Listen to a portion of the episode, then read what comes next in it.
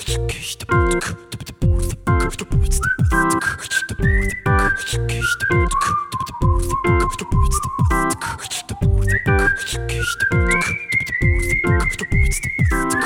Freunde, hier sind wir wieder, euer Airwell-Podcast. Chris, der Hype Train, ist der da für dich? Ja, so ein bisschen.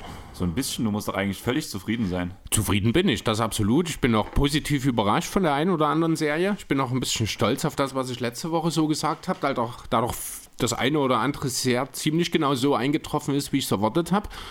Ähm, aber es gibt auch ein, zwei Serien, wo ich sage, das ist ein ganz schöner Haufen Scheiße, was dort gemacht wird, wenn ich ehrlich sein soll.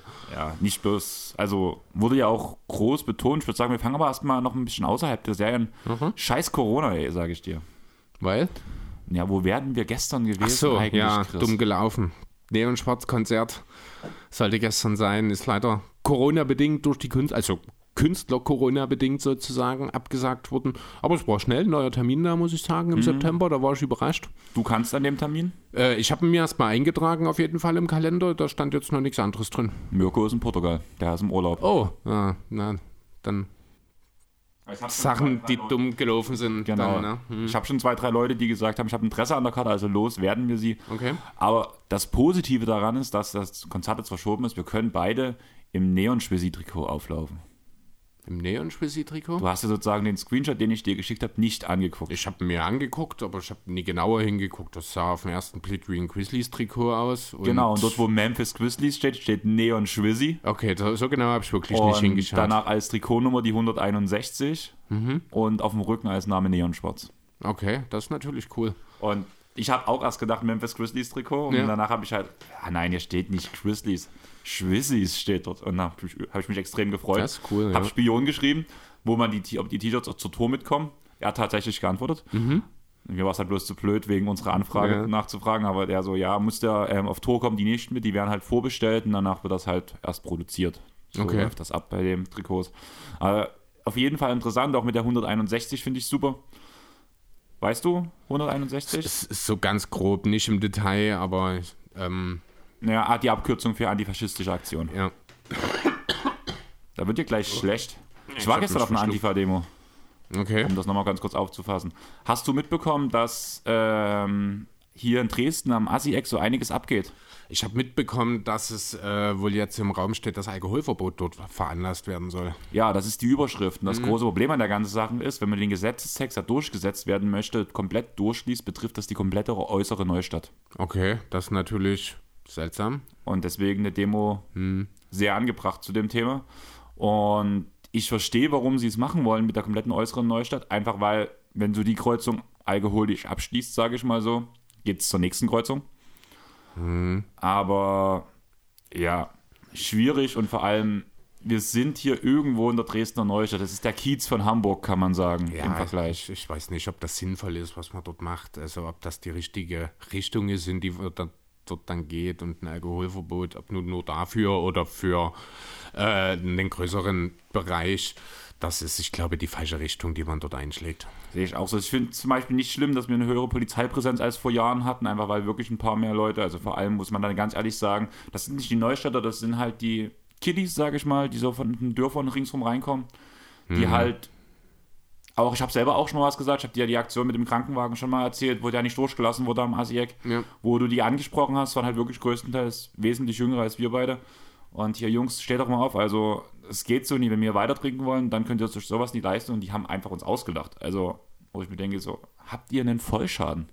Ja, die haben, also, aber das ist dann halt das Problem, das ist ja dasselbe Thema auch, was man beispielsweise im Fußball auch hat, die, die 0,05 Prozent, die dort Probleme machen, die ziehen alle anderen mit in Verruf. Das ist das Problem. Du, äh, solange du dort entsprechend halt nie in irgendeiner Form eine Identifizierung und äh, ich nenne es jetzt mal Verbannung äh, veranlassen kannst, das ist in einem Fußballstadion wahrscheinlich am E- Ende noch eher möglich, als das am Asi-Eck der Fall ist, wird es natürlich schwierig, dort eine Lösung zu finden, für die alle die für alle zufriedenstellend ist, denn man muss natürlich schon noch deutlich sagen, dort wohnen auch Leute und ich kann schon auch ein Stück weit verstehen, dass das manchmal ein bisschen über die Grenzen hinausgeht. Also, ich sag ganz ehrlich, wer in die Neustadt zieht, Thema ich, der in der Neustadt wohnt, du weißt, wo du hinziehst.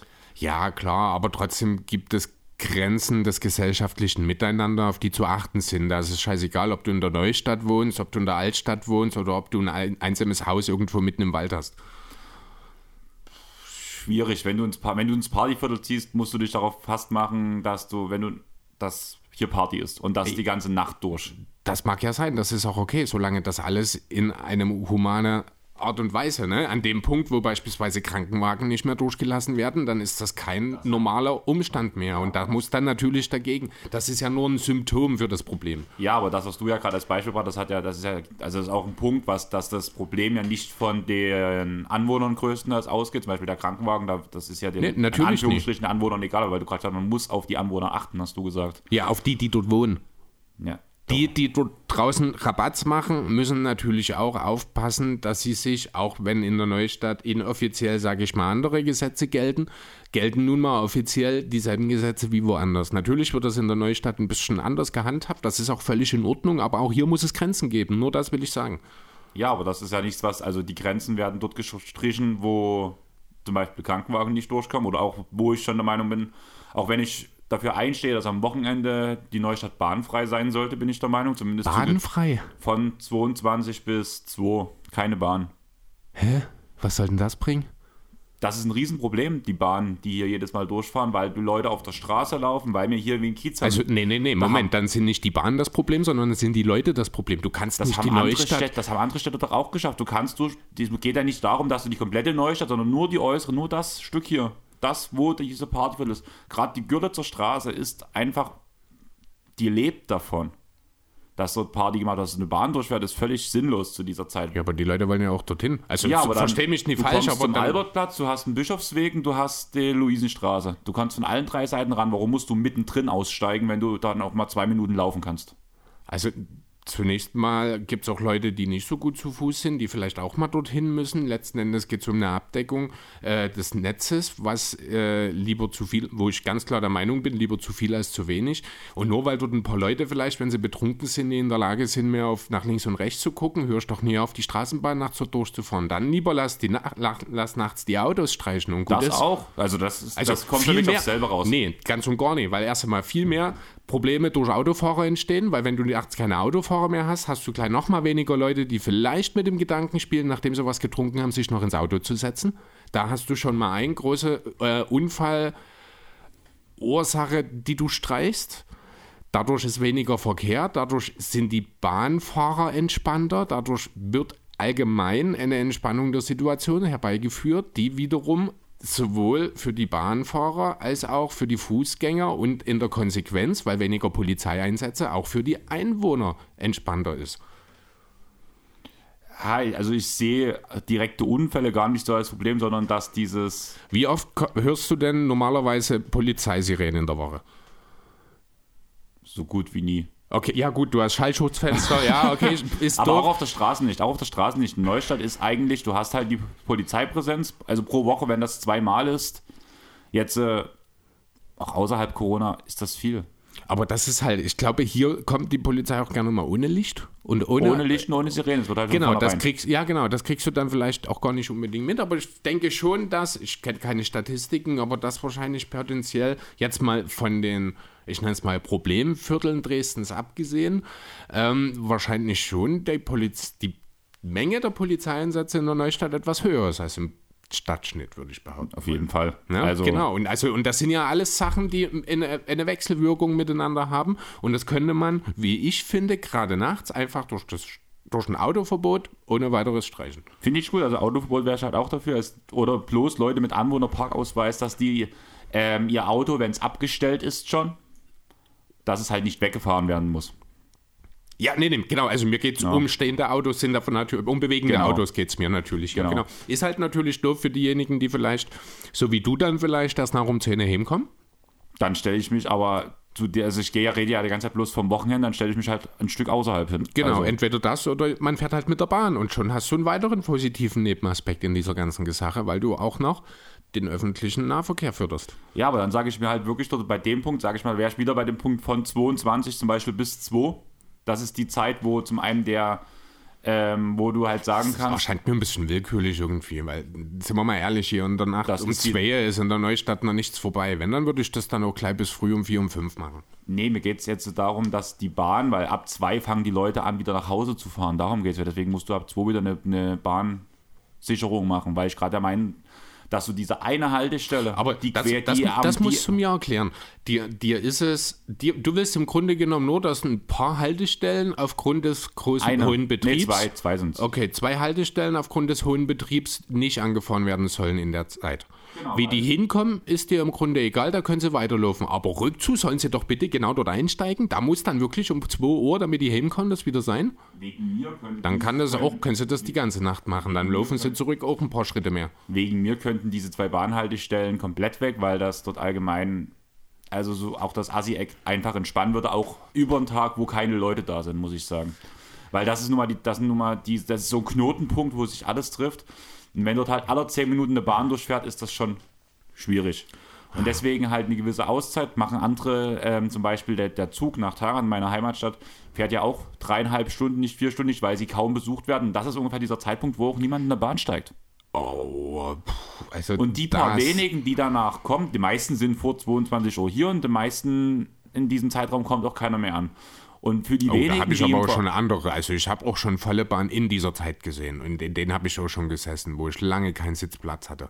Also das ist, du magst vielleicht recht haben, das ist die Zeit, wo insgesamt weniger los ist, aber es ist nicht so, dass du die Bahn ersatzlos streichen kannst ohne Folgen. Nein, also, ich sag halt, dass du die umlenken sollst, halt blöd gesagt. Um diese, du hast ja wirklich um die komplette äußere Neustadt, hast du aller 50 Meter eine Bahnhaltestelle, sodass du halt maximal 50 Meter laufen musst. Dass du halt in der inneren, äh, in der, also die äußere Neustadt ist das Partyviertel, dass du im Inneren der äußeren Neustadt bist. Das klingt richtig beschissen. Ich, ich weiß, was du meinst. Ich sehe es trotzdem ein bisschen anders. Zum einen, weil eben gerade diese Abdeckung etwas ist, wofür Dres oder worauf man als Dresden durchaus stolz sein kann, weil das ist auch bundesweit etwas, wo wir wirklich ganz, ganz weit vorne sind im Städtevergleich. Das darfst du nicht vergessen. Das ist sowas, worauf wir wirklich äh, so ein bisschen auch stolz sein können. Zum anderen, wie gesagt, äh, halte ich das alles nur bedingt für eine Lösung, auch, aber auch um nochmal den Bogen zu ziehen, du hast selber schon angerissen, selbst äh, jetzt, ich nenne es mal eine Sperrung des ASIX. Eine Schließung in dem Sinne. Es würde ja auch das Problem nicht lösen, denn dann wird man einfach von A nach B gehen. Ich muss noch was sagen, es gab schon eine Aktion, damit Asiek nicht mehr so schlimm ist. Man hat Mhm. sie schiefe Ecke umbenannt. Man hat so was? In die schiefe Ecke umbenannt. Ja, das habe ich, ich glaube, das hast du mir schon mal erzählt. doch- Ne, das hat sich total durchgesetzt, ne?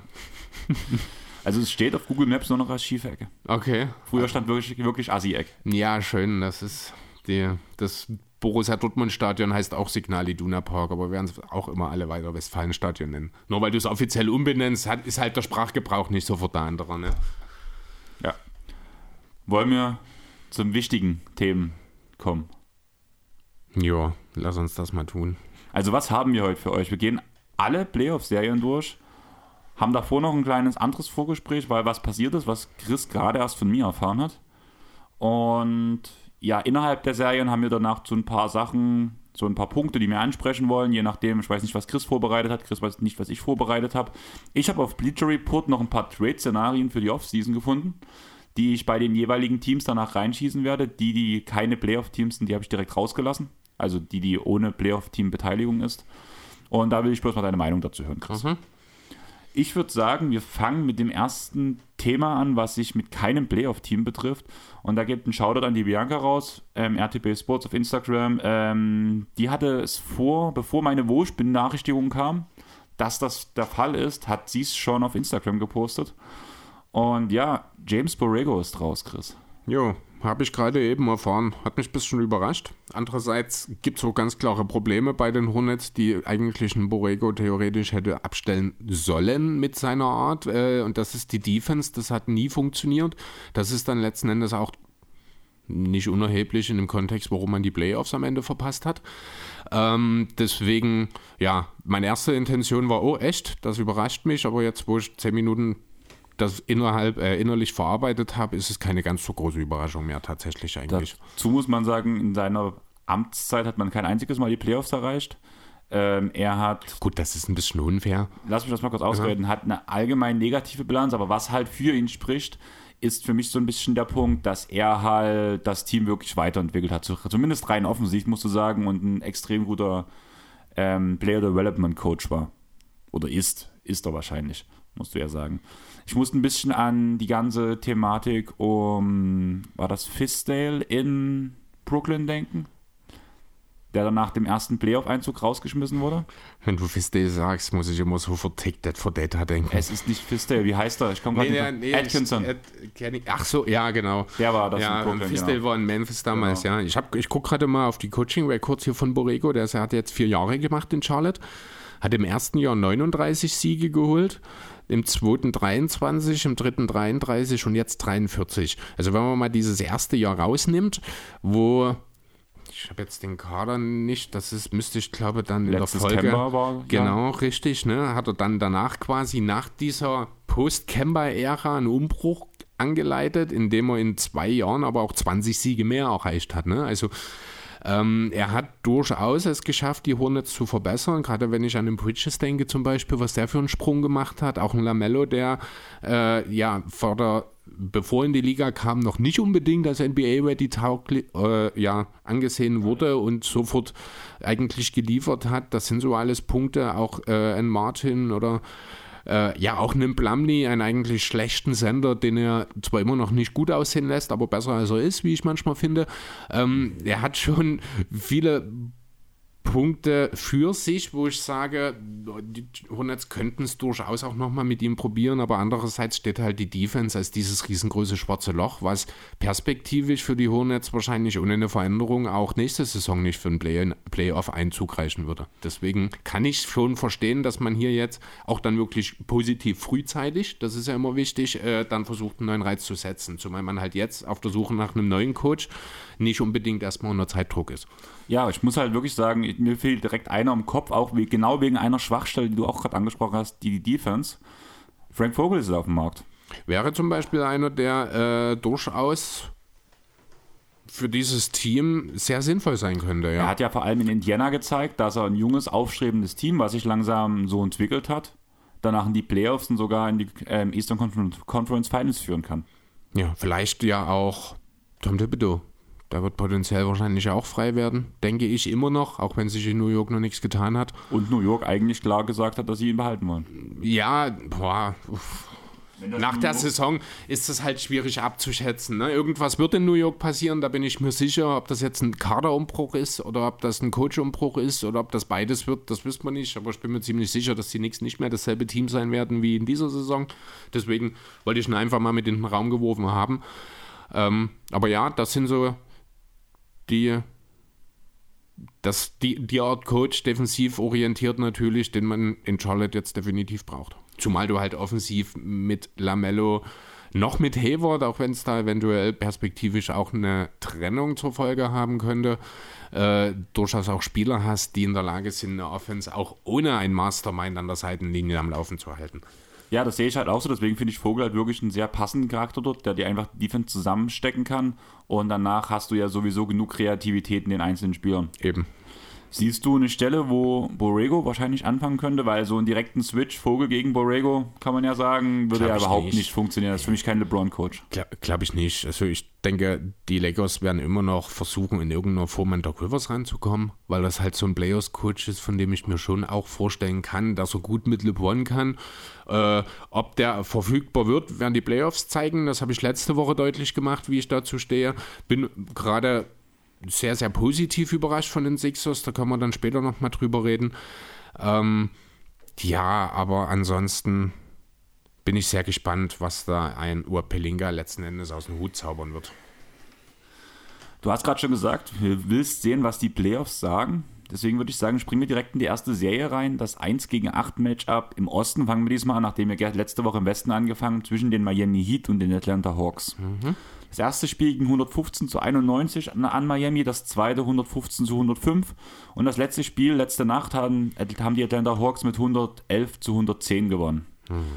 In Game 2 hat Butler sein Carrier High gemacht mit 45 Punkten. Und jetzt im dritten Spiel letzter Nacht, also für euch nochmal, wir nehmen Samstag auf. Ja, ist glaube ich im dritten Quarter raus mit einer Hamstring-Verletzung. Bis jetzt habe ich noch nichts Neues gehört. Hast du da irgendwas dazu gehört? Nee, ich habe auch vorhin nochmal geschaut, aber auch bei BKWF stand nur, dass er halt das Spiel verlassen hat und dass noch nichts weiteres da ist. Also werden wir wohl noch ein bisschen warten müssen. Was hältst du von der Serie? Du hast ja zum Beispiel, hast ja wirklich sehr viel vorhergesagt. Ja, das ist eine. Und hm. gerade bei den ersten zwei Spielen habe ich mir schon sehr viele Gedanken um die Hawks gemacht. Ja, das, also auch im Spiel 3 war das jetzt alles andere als eine Offenbarung. Äh, ich glaube, auch wenn Lowry sich dort nicht verletzt, dann geht diese Serie vielleicht sogar mit einem 3-0 ins vierte Spiel, vermute ich. Trey Young enttäuscht mich doch sehr bisher, hat quasi alles widerlegt, was ich letzte Woche gesagt habe.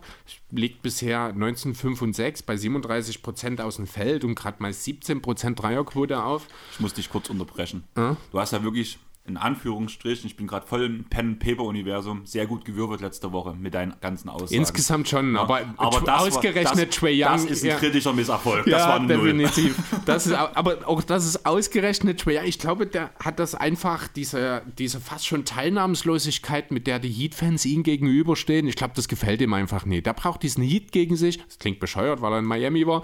Ähm, ähm der, der braucht das, um sich aufzupushen.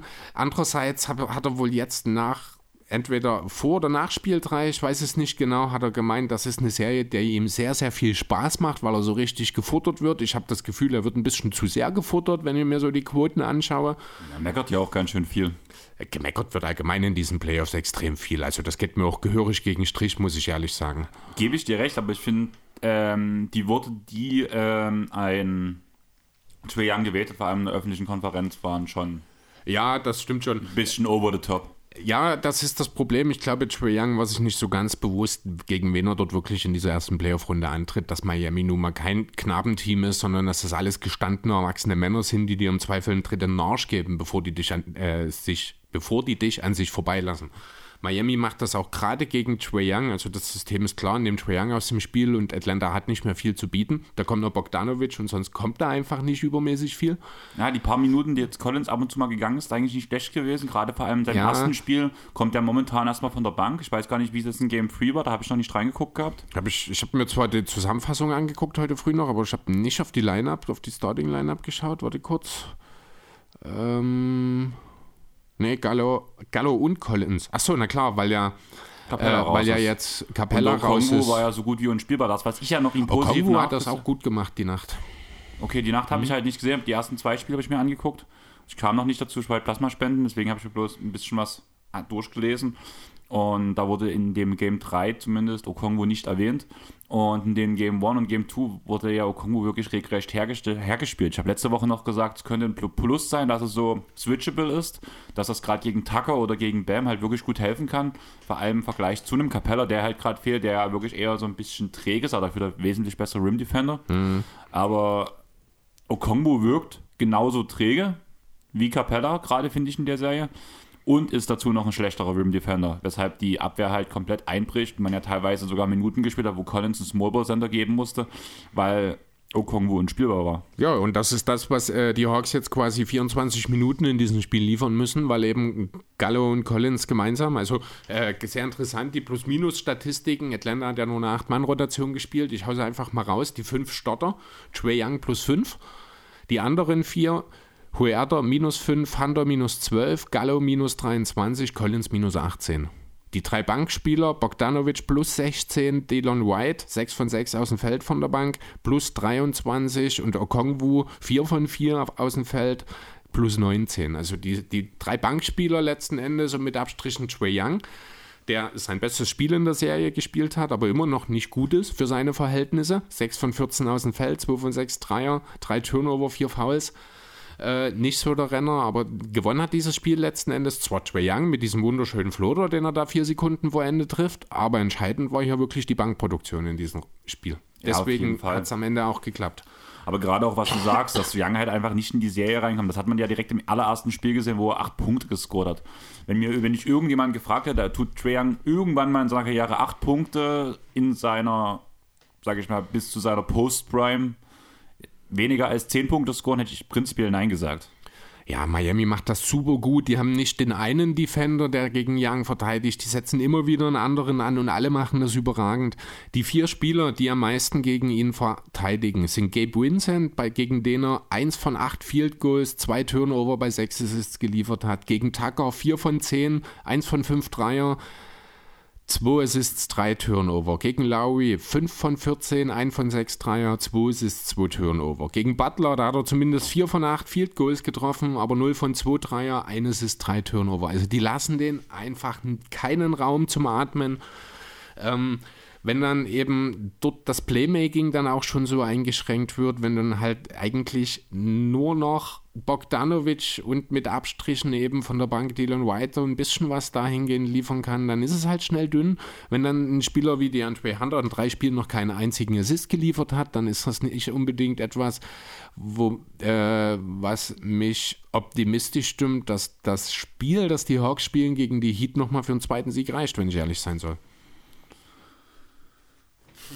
schwierig. Ich lege es halt wirklich sehr an der Verteidigung, wie es Miami spielt. Und ich glaube nicht, dass sie nachlassen werden. Das sind Veteranen, die wollen die Sache kurz und schmerzlos beenden, weil es für die am Endeffekt danach einfach mehr Urlaub bedeuten würde. Genau. Habe ich nicht genau das letzte Woche gesagt? Kann sein. Ja, genau das habe ich gesagt. und deswegen glaube ich halt wirklich, dass die werden weiter aufs Gas gehen. Und ich habe mir so ein paar Zusammenschnitte angeguckt, vor allem die Complications, die ich gesehen habe von ähm, Young gegen Tucker, fand ich sehr interessant, weil wenn mich jemand vor der Serie gefragt hätte, wen siehst du so Trae Young überhaupt nicht verteidigen, hätte ich wahrscheinlich Tucker gesagt.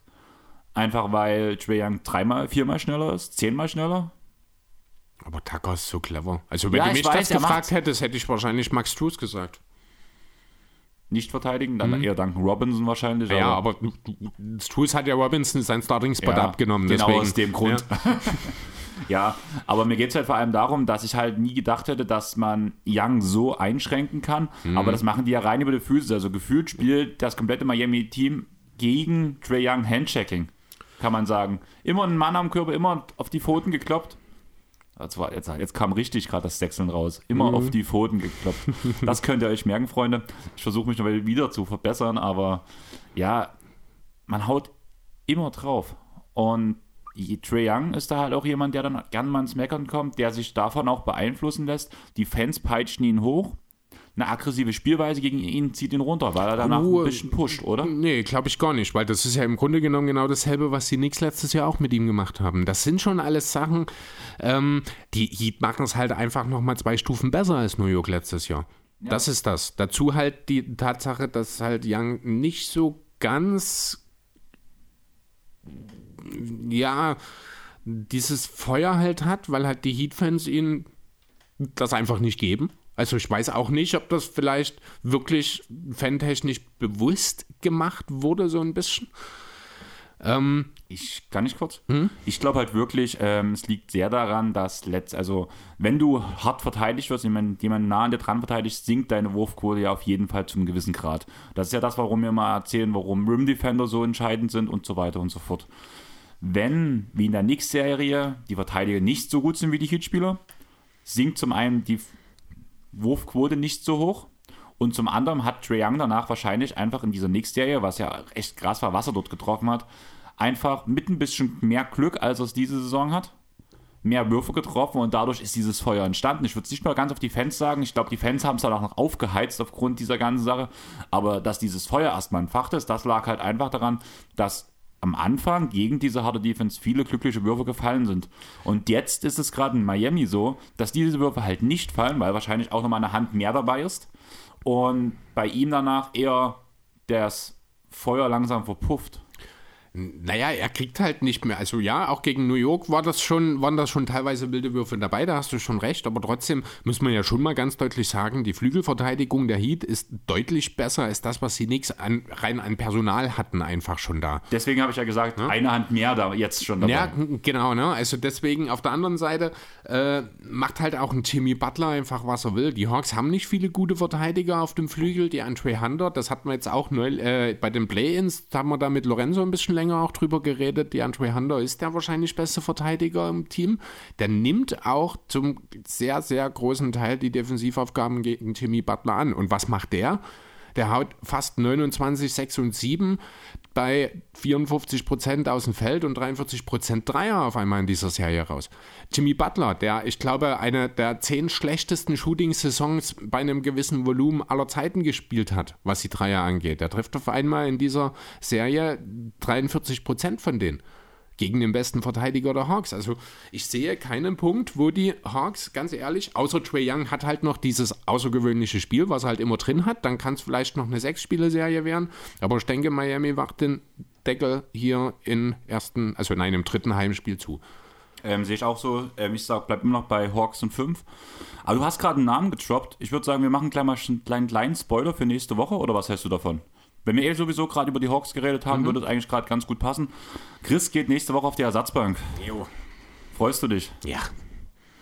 Chris hat sich vom Prinzip her selber ausgewechselt und hat gesagt, mach mal. Nee, das ist ja. so nie richtig. Ich habe gesagt, ich habe nächste Woche Pläne. Da hast du gesagt, ja, Sandro kommt vorbei.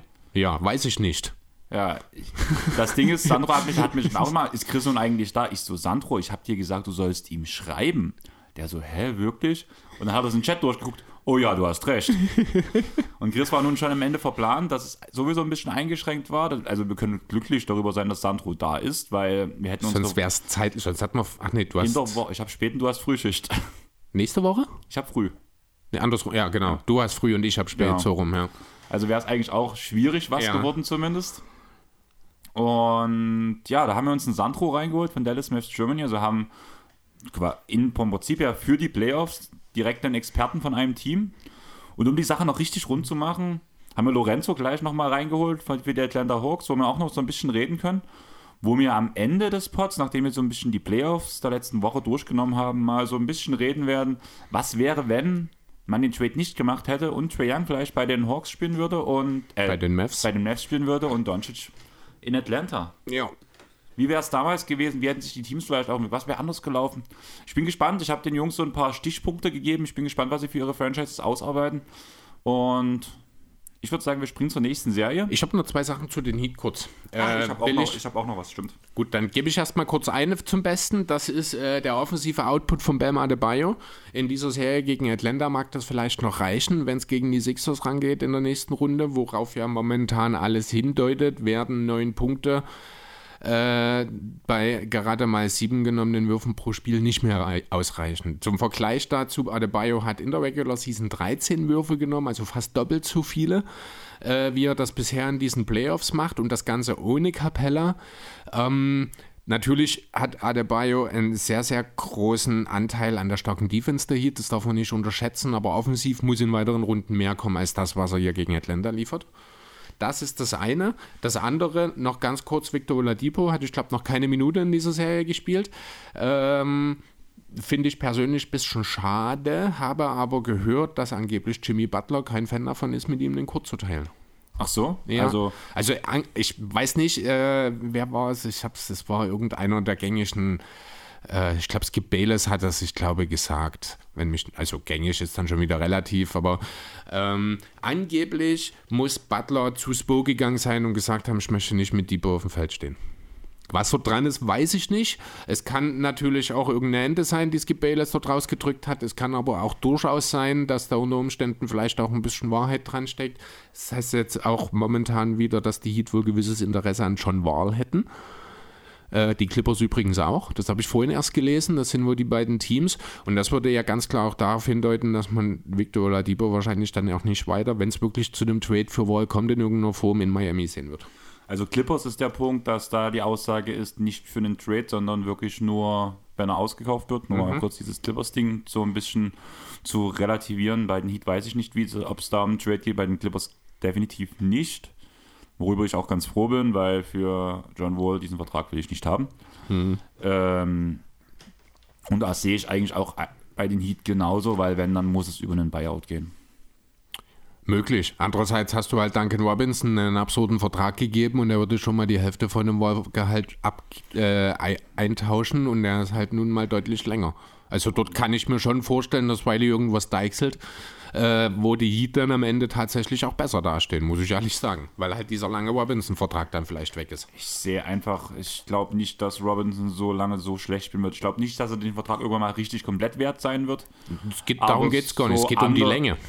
Ja, ich verstehe schon, was du meinst, aber so underperformen wird er ihn nicht und so einen Shooter in seinem Team zu haben, ist schon nicht schlecht. Max, tu es. Ja, gut, die Heat haben halt immer so dieses ja, Glück, so einen neuen Außen. Ja, nee, das ist, das ist kein Glück. Ja, Du weißt, was ich meine. Ja, also. aber du weißt auch, was ich meine. Ja. Selbst wenn man jetzt Robinson abgibt und Max Tues in anderthalb Jahren einen, äh, einen tierischen Slump durchlebt, nachdem er im Sommer einen dicken Vertrag unterschrieben hat, dann bekommen sie wahrscheinlich den nächsten, der dasselbe wieder kann. Also deswegen, da sehe ich überhaupt kein Problem. Aber ich sehe durchaus, dass Duncan Robinsons Vertrag versucht wird zu bewegen im Sommer. Und deswegen mein letzter Punkt, den ich für diese Serie habe, ist so ein Trade- Trade-Szenario aus von Bleacher Report, was da gedroppt wurde. Ich würde das bloß vorlesen, danach würde ich deine Meinung dazu und sage ich meine Meinung. Und dann können wir zur nächsten Serie gehen, würde ich sagen. Die OKC Thunder erhalten John Coll- Collins von Atlanta. Da angeblich soll es ja nicht, äh, soll ja nicht so die beste Stimmung sein. Ich schätze mal, deswegen wurde Collins dort ausgewählt. Und die Hawks erhalten Lou Dort, Kendrick Williams, Derek Favors und den Lottery-Pick der Clippers. Also Derek Favors sehe ich in dem Deal gar nicht. Der muss aus finanziellen Gründen wahrscheinlich rein, aber der bringt Atlanta normalerweise nichts, weil und er der kann ausgekauft werden. Ja, gut, aber ob du das dann machst, du hast halt natürlich, bringst ein bisschen Wing-Defense rein, das können die Hawks sehr gut benötigen. Ähm, ob das aber dann reicht, in Kombination mit einem First Rounder, um John Collins herzugeben, das halte ich für sehr unrealistisch. Also ich sehe halt auch, dass Collins halt einfach viel, viel mehr Wert hat. Ja. Zum anderen, dass du mit Favors ja einen klaren Center kriegst, wo du ja eigentlich schon anderthalb hast. So Ja, als, oder eigentlich zweieinhalb sogar, wenn du es genau nimmst. Wer ist der Halbe? Ähm, Okongwu, der ja auch auf, auf der 4 gehen kann. Also ich sehe schon äh, Capella und Okongwu als die Center-Rotation in Atlanta. Dann würde mich interessieren, wen du da dort noch drin siehst. Ähm, ist nicht Jang. Äh, Ach, Georgie Gogi Jang, ja, stimmt. Hm. Und mit Favors wäre der nächste Center und Kendrick Williams kann auch Small Ball Center spielen. ja, ist, weiß nicht, also Kendrick Williams wäre halt auch eher so jemand, der auf der 4 so mehr mit defensivem Input reinkommt. Das ist was, was die Hawks gebrauchen können, aber das in dieser Kombination würde mir nicht reichen für einen Deal für John Collins. Sehen wir gleich. Und auch Collins wüsste ich gar nicht, ob ich den so gerne in Oklahoma sehen will. weil Oh, das fände ich schon interessant. Älter. Der hätte dasselbe Zeit, denselben Timetable wie Shay, muss man sagen. Ich wollte gerade sagen, ein bisschen älter ist ja jetzt auch relativ aber eigentlich. der Rest ist halt wesentlich jünger dort. Also es geht ja eher in äh, Oklahoma, habe ich eher solche Sachen schon gehört wie John Collins ist 24. Shay ist 22, oder? Ja, aber was, wa- von was für einer Zeit? Also du kannst ja nicht ein ganzes Team nur jetzt mit 19-Jährigen vollpumpen. Ja, hast und, schon recht, ja. Ne? Also du Also brauchst ich hätte schon zum einen bei Collins zu 25, 26 gedacht. Embiid ist auch drei Jahre älter als Simmons und man hat von derselben Timeline geredet. Das ist völlig okay. Also da sehe ich kein Problem. Das zeitlich, alterstechnisch würde das reinpassen, aber ähm, auch spielerisch hat das einen gewissen Reiz, wenn ich ehrlich sein soll. Offensiv. Offensiv, ja, defensiv wäre halt die Frage, wie man dann perspektivisch neben Collins sich dem Vorcode aufbaut. Ähm, da muss halt was im Idealfall defensiv starkes noch mit rein, mit einer gewissen Rim Protection. Aber ja, nee, aber den Deal, den werden die Hawks nicht machen. Ja, sehe ich ganz genauso. Außer ähm, Collins tut halt wirklich stunk anzetteln. Aber Selbst ich glaube auch dann gibt es bessere bessere. Genau. Aber ich würde sagen, wir springen zur nächsten Serie direkt in den Osten und die wird dir ja besonders gut gefallen, denn da steht es gerade 3-0. Welche könnte das wohl sein? Ich lass dich einfach reden. Es gibt nur eine im Osten, die 3-0 steht. Hä? Das sind meine Sixers gegen Toronto. Was wurde für eine Hass geschoben? Ah, und wie viele, wie viele Experten haben gesagt, Toronto macht das in 6 oder 7.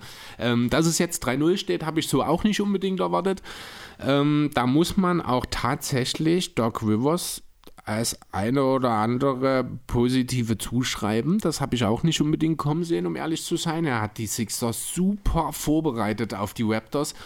Ähm, ich habe es dir gegenüber schon im Vorfeld der Aufnahme schon mal ganz kurz angesprochen. Ich will ein kleines Liebes, äh, ein kleines Loblied auf Game One loswerden. Das war wahrscheinlich das beste Sixers-Spiel, vielleicht, das ich jemals gesehen habe, wenn ich ehrlich sein soll. Das war genau diese Sixers, auch wie ich sie letzte Woche beschrieben habe, wo ich gesagt habe, wir brauchen keine 20, 30 Punkte von Harden. Normalerweise machen Embiid, Maxi und Tobi sind für 75 Punkte gut und dann reichten Harden 10 bis 15 Punkte. Das ist genau das ist passiert. Maxi spielt überragend, Embiid super im Fluss der Offense wirklich gewesen. Ich glaube, er hatte nur 19 Punkte, wenn mich nicht alles täuscht im ersten Spiel. War aber auch vollkommen egal, weil alle anderen abgeliefert haben. Tobias Harris als 10-Year-Veteran hat einfach mal sein Spiel nochmal zwei Stufen nach oben geschoben in den Playoffs jetzt.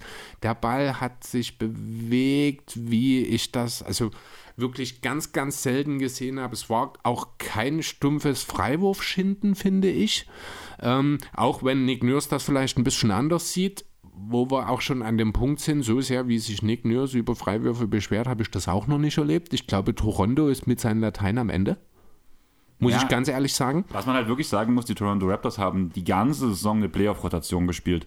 Während jetzt alle anderen Teams nochmal eine Stufe hochschalten, indem halt ähm, Lineups verkürzt werden. Also hast du hast uns bei Atlanta angesprochen, die spielen jetzt nur noch mit acht Leuten, während Atlanta vorher mit zwölf Leuten gespielt hat, nur noch die acht Besten auf dem Feld. Ja.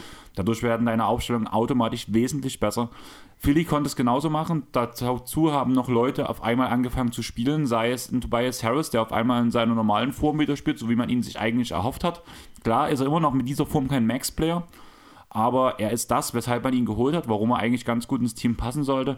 Auch der ewig geschundene James Harden hat jetzt angefangen, sein Spiel zu spielen und spielt einfach mal wieder einen anderen Basketball als damals in OKC, als danach bei, bei den Rockets und auch bei den Nets.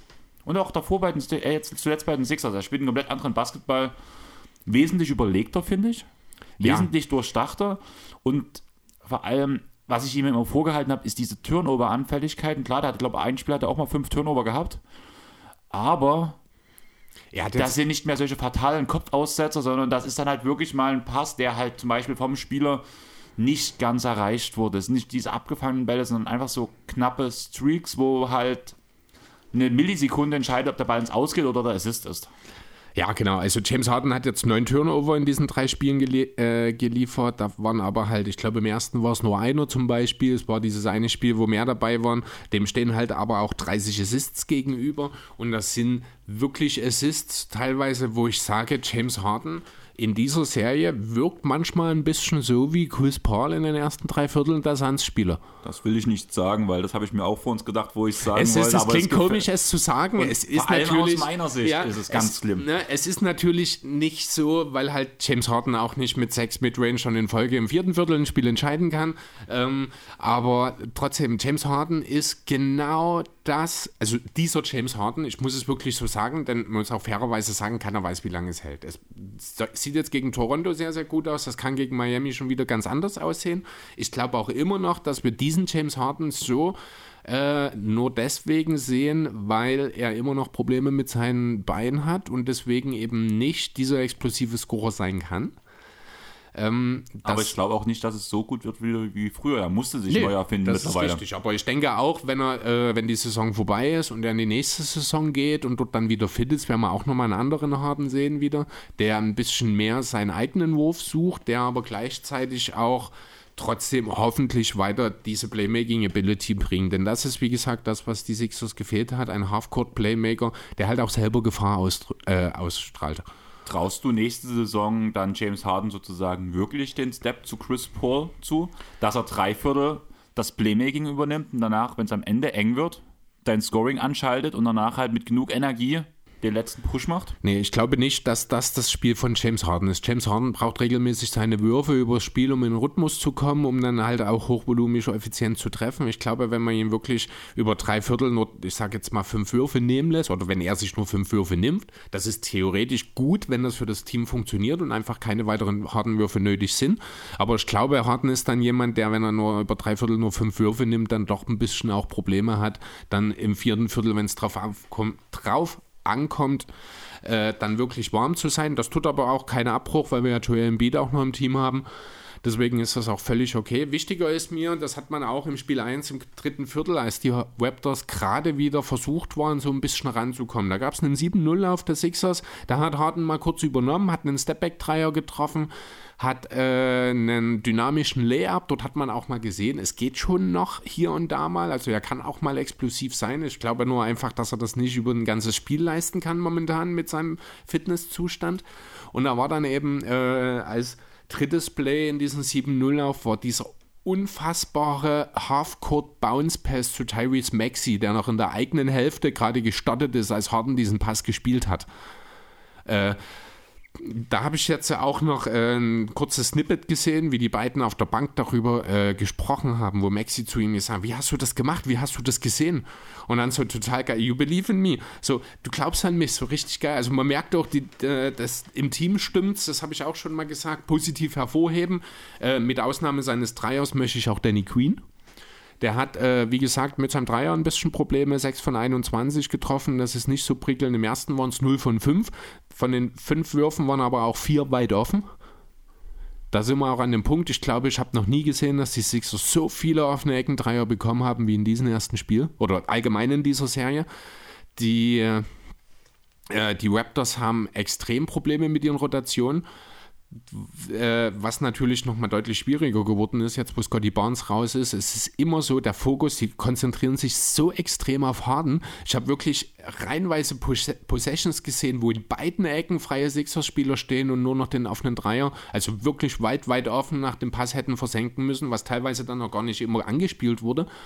Ähm, also das ist wirklich ganz, ganz großes Problem. Äh, und nochmal ein Wort dazu jetzt leider hat, deutet sich wohl an, dass Embiid einen Bänderriss im rechten Daumen hat.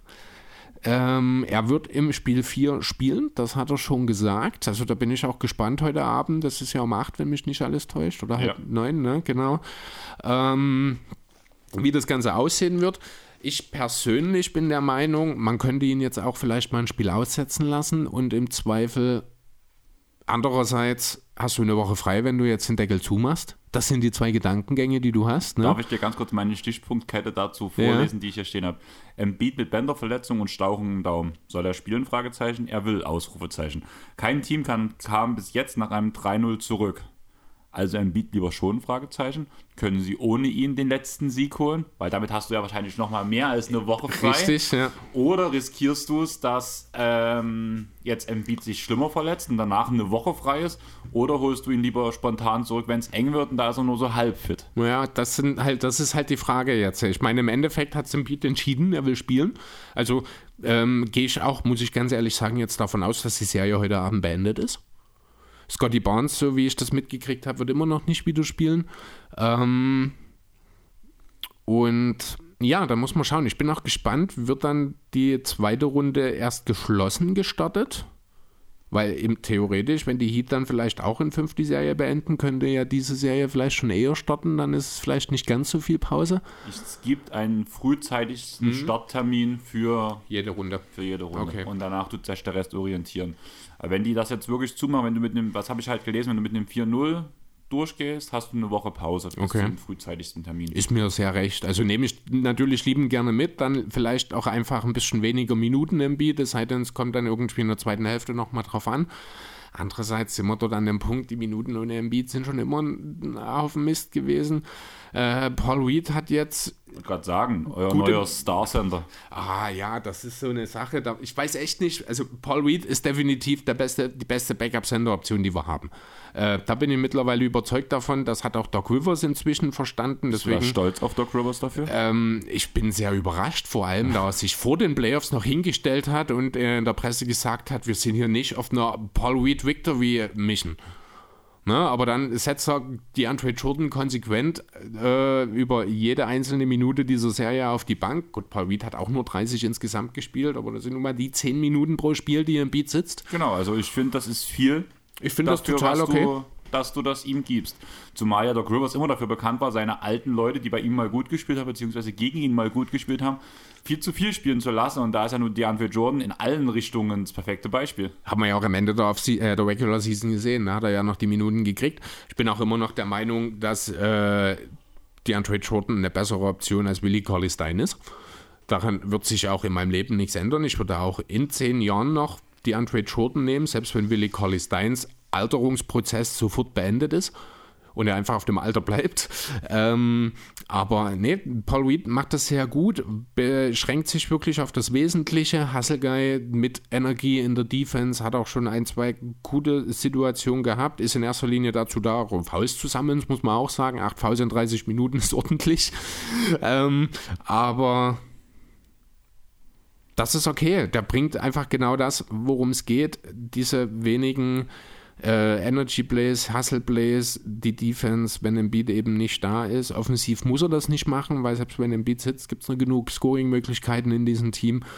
Ähm, ja, das ist gut. George Niang gefällt mir sehr gut. Der macht wieder genau das, was er soll. Trifft momentan zwei Drittel seiner Dreier. Tobias Harris übrigens 63% aktuell und das sind auch ein paar mehr. Äh, ja, geil. Ich freue mich drauf, dass wir heute Abend hoffentlich sehen, wie diese Serie beendet wird. Da habe ich doch gleich direkt ein, ein direktes Trade-Szenario, um diesen Kern aufzulösen, wieder von, von deinen Sixers. Jetzt bin ich gespannt. Also, wie gesagt, ist nicht von mir selber rausgesucht, aber es geht um tatsächlich um diese Auflösung, um den Tobias Harris-Vertrag loszuwerden. Mhm. Und es bleibt mal ob, also ein bisschen optional, beziehungsweise versteif dich nicht zu so sehr auf deine, Tobi, auf deine Tobi-Liebe. Mhm. Ich weiß, dir fällt das schwer. Aber du müsstest mit ihm zusammen Jaden Springer noch abgeben und einen Second Rounder, der entweder aus Atlanta, Charlotte oder Brooklyn kommt. Und du bekommst dafür Reggie Bullock, Tim Hardaway Jr. und Dwight Powell. Mhm. Kürzere Verträge, nicht so hoch. Wing Defense mit einem 3, also Free and D zumindest in Bullock. Du hast einen Shooter mit Tim Hardaway Jr., der ähm, dein Seth Curry Pro Problem in Anführungsstrichen, wenn man gerade von Problemen reden kann bei diesem Team. Wir haben kein Seth Curry-Problem, ja. denn die Lösung heißt Tyrese Maxi. Ja, aber ich fand diesen Deal schon interessant, einfach weil du diesen großen Vertrag durch Harris los wirst und ihn eigentlich in drei sehr brauchbare Spieler splittest. Ah, ja. Wo du einen Spieler noch mitgibst, den du sowieso nicht, nicht nutzt, der halt irgendwann mal Potenzial hat. Ja, gut, also an Jaden Springer wird sich hier sicherlich der Deal nicht aufreißen. Ich sehe schon auch den spielerischen Fit ein Stück weit von einem Bullock oder von einem Hardaway. Allerdings ist ein Hardaway mir in diesem Team kein guter Fit, weil er den Ball zu viel in der Hand hat dafür. Da funktioniert ein Tobi Aufball besser als ein Tim Hardaway, finde ich. Weil, also man muss halt ganz deutlich sagen, mittlerweile, wir reden über den, der wahrscheinlich am viertmeisten den Ball in der Hand hat in diesem Team. Ja, aber du hast halt Tim Hardaway, hast du sonst neben Luca und neben Brunson, die auch die ganze Zeit den Ball in der Hand hatten.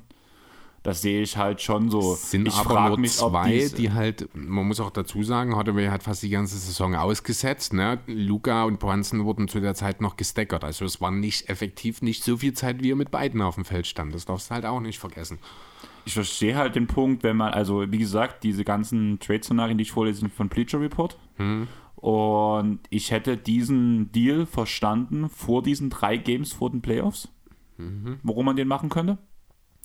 Jetzt im Moment fühlt es sich ein bisschen schwierig an, aber man muss halt wieder sagen, man redet dann über Recency Bias, weil jetzt äh, Tobi halt drei Spiele funktioniert hat. In der Saison war er katastrophal. Ja, Vor allem für seinen Vertrag. Ach, also erstmal müssen wir wirklich aufhören, Spieler anhand ihres Vertrags zu beurteilen. Das ist natürlich immer ein legitimer Punkt. Natürlich ist das ein Maximalvertrag, aber vergleich doch einfach mal Tobis Maximalvertrag mit Hardens Maximalvertrag. Das siehst du ja schon, das sind Welten dazwischen. Ja. Das hat seine Gründe.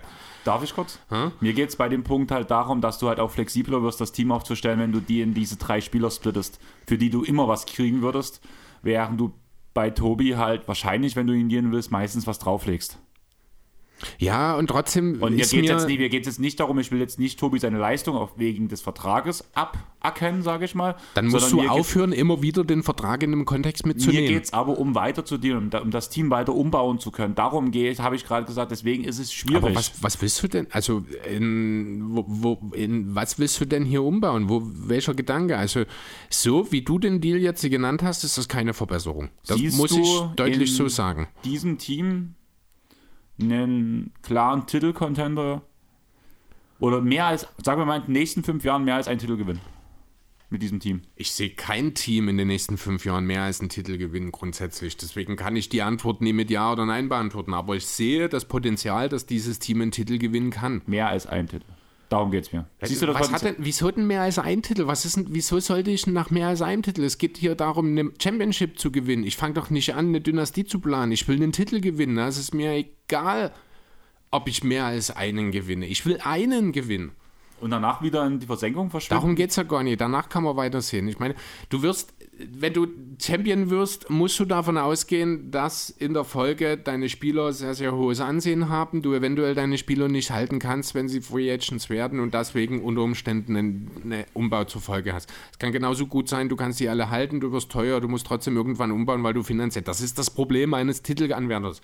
Die Warriors sind dort die Ausnahme, weil die ihre Spieler alle selber getradet haben und halt alle über Jahre durch die äh, Restricted Free Agency halten konnten. Das ist aber eine Ausnahme. Und deswegen finde ich halt diesen Deal mit diesen drei Verträgen, wo du halt sagst, die sind alle gut dealbar, vielleicht bis auf Tim Hardaway Jr., der ein bisschen überteuert ist, aber alle anderen beiden, beiden laufen über gute Verträge. Aber ich sehe die nie besser, äh, die Sixers nicht besser nach dem Deal. Also wesentlich tiefer halt. Das einzige Relevante ist dort wirklich, äh, Paul hat du, ich glaube, genannt, als Ja. Backup-Sender, der dort Paul als interessant Backup ist. und ich finde Reggie Bullock auch mega interessant. Aber der spielt dort auch nur von, er würde die Danny Queen-Rolle vielleicht einnehmen, die wiederum, da muss man eh sehen, Danny Queen hat, äh, hat eine Team-Option, ich glaube, für nächste Saison, wenn mich nicht alles täuscht. Da muss man eh sehen, wie das aussieht. Theoretisch sehe ich dort aber auch weiterhin Matisse perspektivisch auftreten, der übrigens eine sehr, sehr kleine Rolle hat jetzt, die komplette Serie. Logisch. War auch ein bisschen äh, einerseits überrascht, andererseits, nachdem ich dann kurz drüber nachgedacht habe, erschien es mir logisch, dass, äh, dass Doc Rivers Queen dann als äh, direkt in die Starting Five nimmt. Das, ich da im Vorfeld gar nicht drüber nachgedacht habe, hat mich dann auch ein bisschen irritiert. Ähm, aber nein, ich würde den Deal nicht machen. Einfach auch, weil, und hier sind wir wieder an dem Punkt, ich weiß, du willst das gar nicht unbedingt, dass ich das dort mit reinbringe, aber einfach holst du dir mit, äh, gibst du dein, dein Lockerroom-Leader ab. Das ist es mir nicht wert, nicht dafür. Also ich habe nicht gesagt, dass du das nicht mit reinbringen darfst, weil Teamchemie auch mal ein wichtiger Punkt ist und da weiß ich auch aus Clippers Zeiten halt, was Tobias Harris da für eine Größe ist. Allerdings soll ja auch zum Beispiel Dwight Powell so hohes Ansehen haben, weil er so ein Lockerroom-Leader ist. Ja, aber das ist mir zu viel Risiko. Du hast Du hast gerade eine Funktion, funktionieren, ein funktionierendes Team. Eben, Punkt. richtig, ne, genau. Und, und dieses Team funktioniert halt wirklich. Also man merkt das auch zwischenmenschlich. Das ist, da gab es ja doch den einen oder anderen Zweifel, auch als Harden ins Team kam. Das ist komplett gegenteilig davon. Das funktioniert alles gut. Die haben Spaß miteinander, die äh, passen sich aufeinander an. Da gibt es keine Reibereien. Ähm, nein, oh Gott, nein. Wenn ich Tobi ab oder wenn ich hier jemanden abgebe momentan aus diesem, das kann natürlich nach einem Playoff aus wieder anders aussehen, wenn es in Serie, ne, es ist auch klar, es ist alles so ein bisschen Recency Bias gerade, das ist richtig. Aber war wenn ja ich das Erste, was ich gesagt Ne, habe. aber wenn ich aus diesem Kern jemanden abgebe, dann nur für eine ganz, ganz klare spielerische Verbesserung und die sehe ich nicht. Du hast halt hier eine Tiefenverbesserung. Ja, aber das ist im Blick auf die Playoffs hilft dir das nur bedingt. Weil dir geht hier eine super, super zuverlässige Scoring-Option ab. In den Playoffs, in drei Spielen gerade super, super zuverlässig. Also, jetzt hört doch mal auf. Tobias Saison war Harris, schlecht. Das war keine. Ey, wir reden hier von einer Saison. Man muss das mal kurz. Also schlecht ist eine Katastrophe, das schlecht zu nennen. Wir reden von 17 Punkten pro Spiel bei 48 Prozent aus dem Feld und 36 Prozent von der Dreierlinie. Okay, von dem, was wir erwartet haben aus dem letzten Jahr, ist es schlecht. Wir reden auch gerade von Das- der schlechtesten Shooting-Saison von dem Stephen Curry, gerade der 38 Ja, eben. Prozent Das, ja, und genau das ist es. Tobias Harris spielt auf dem Niveau, wo er in je, f- 25 Teams die zweite Geige wäre. Er, er ist es in Philly, seit Harden da ist, nur noch die vierte. Und wir reden davon, dass er ja so eine schlechte Saison spielt. Also ich finde das teilweise wirklich, wirklich schlimm. Aber das ist halt, das sind die Medien heutzutage. Da gibt es nur noch gut und schlecht. Das, Für seine Verhältnisse, er kann mehr. Du hast Er aber auch gerade ausdrücklich gesagt, Tobias Harris hat eine schlechte Saison gespielt. Nicht für seine Verhältnisse oder irgendwas, sondern eine schlechte. Und das höre ich schon seit Wochen regelmäßig von dir. Und ich sage das auch regelmäßig zu dir, hör auf damit. Das Ich glaube, stimmt das, ist nicht. unser- ach, das ist unser größtes Streitthema. ah, ja, es das ist Ding ist, dass ich bei davon. sowas halt immer davon wirklich ausgehe, also das kannst du dir merken für Zukunft. Wenn Ist ich, mir egal. Wenn wir, wenn, wir in Nee. zwei, wenn wir in zwei Wochen wieder reden, du bist ja nächste Woche nicht da, da werde ich es wieder sagen. Wenn ich sage, eine schlechte Saison, heißt es für, für mich, für ihn eine schlechte Saison. So, ich beende jetzt das, die Diskussion zu dieser Serie mit einem Zitat von Joel Embiid in Richtung Drake. I'm coming for the sweep, you better be here.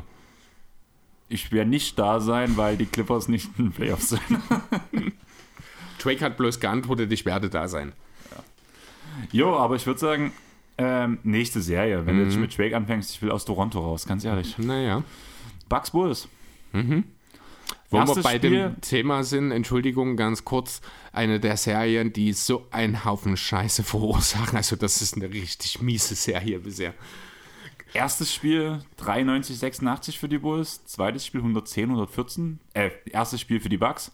Zweites Spiel 110, 114 für die Bulls. Und jetzt kamen danach die Bucks wieder zurück ohne einen Chris Middleton mit 111 zu 181. Allgemein in dem Game 2 hat Middleton, Portis und Hill gefehlt. Mittlerweile steht Portis wieder zur Verfügung. Zumindest steht er nicht mehr auf dem Injury Report. Hat ja eine Augenverletzung. Mal gucken, was da überhaupt genau ist. Ja, aber Chris Middleton, die komplette erste Serie wird er definitiv ausfallen. Und danach wird er erst neu reevaluiert in der Mitte der zweiten Runde. Ja. Ganz schöner Dämpfer, oder?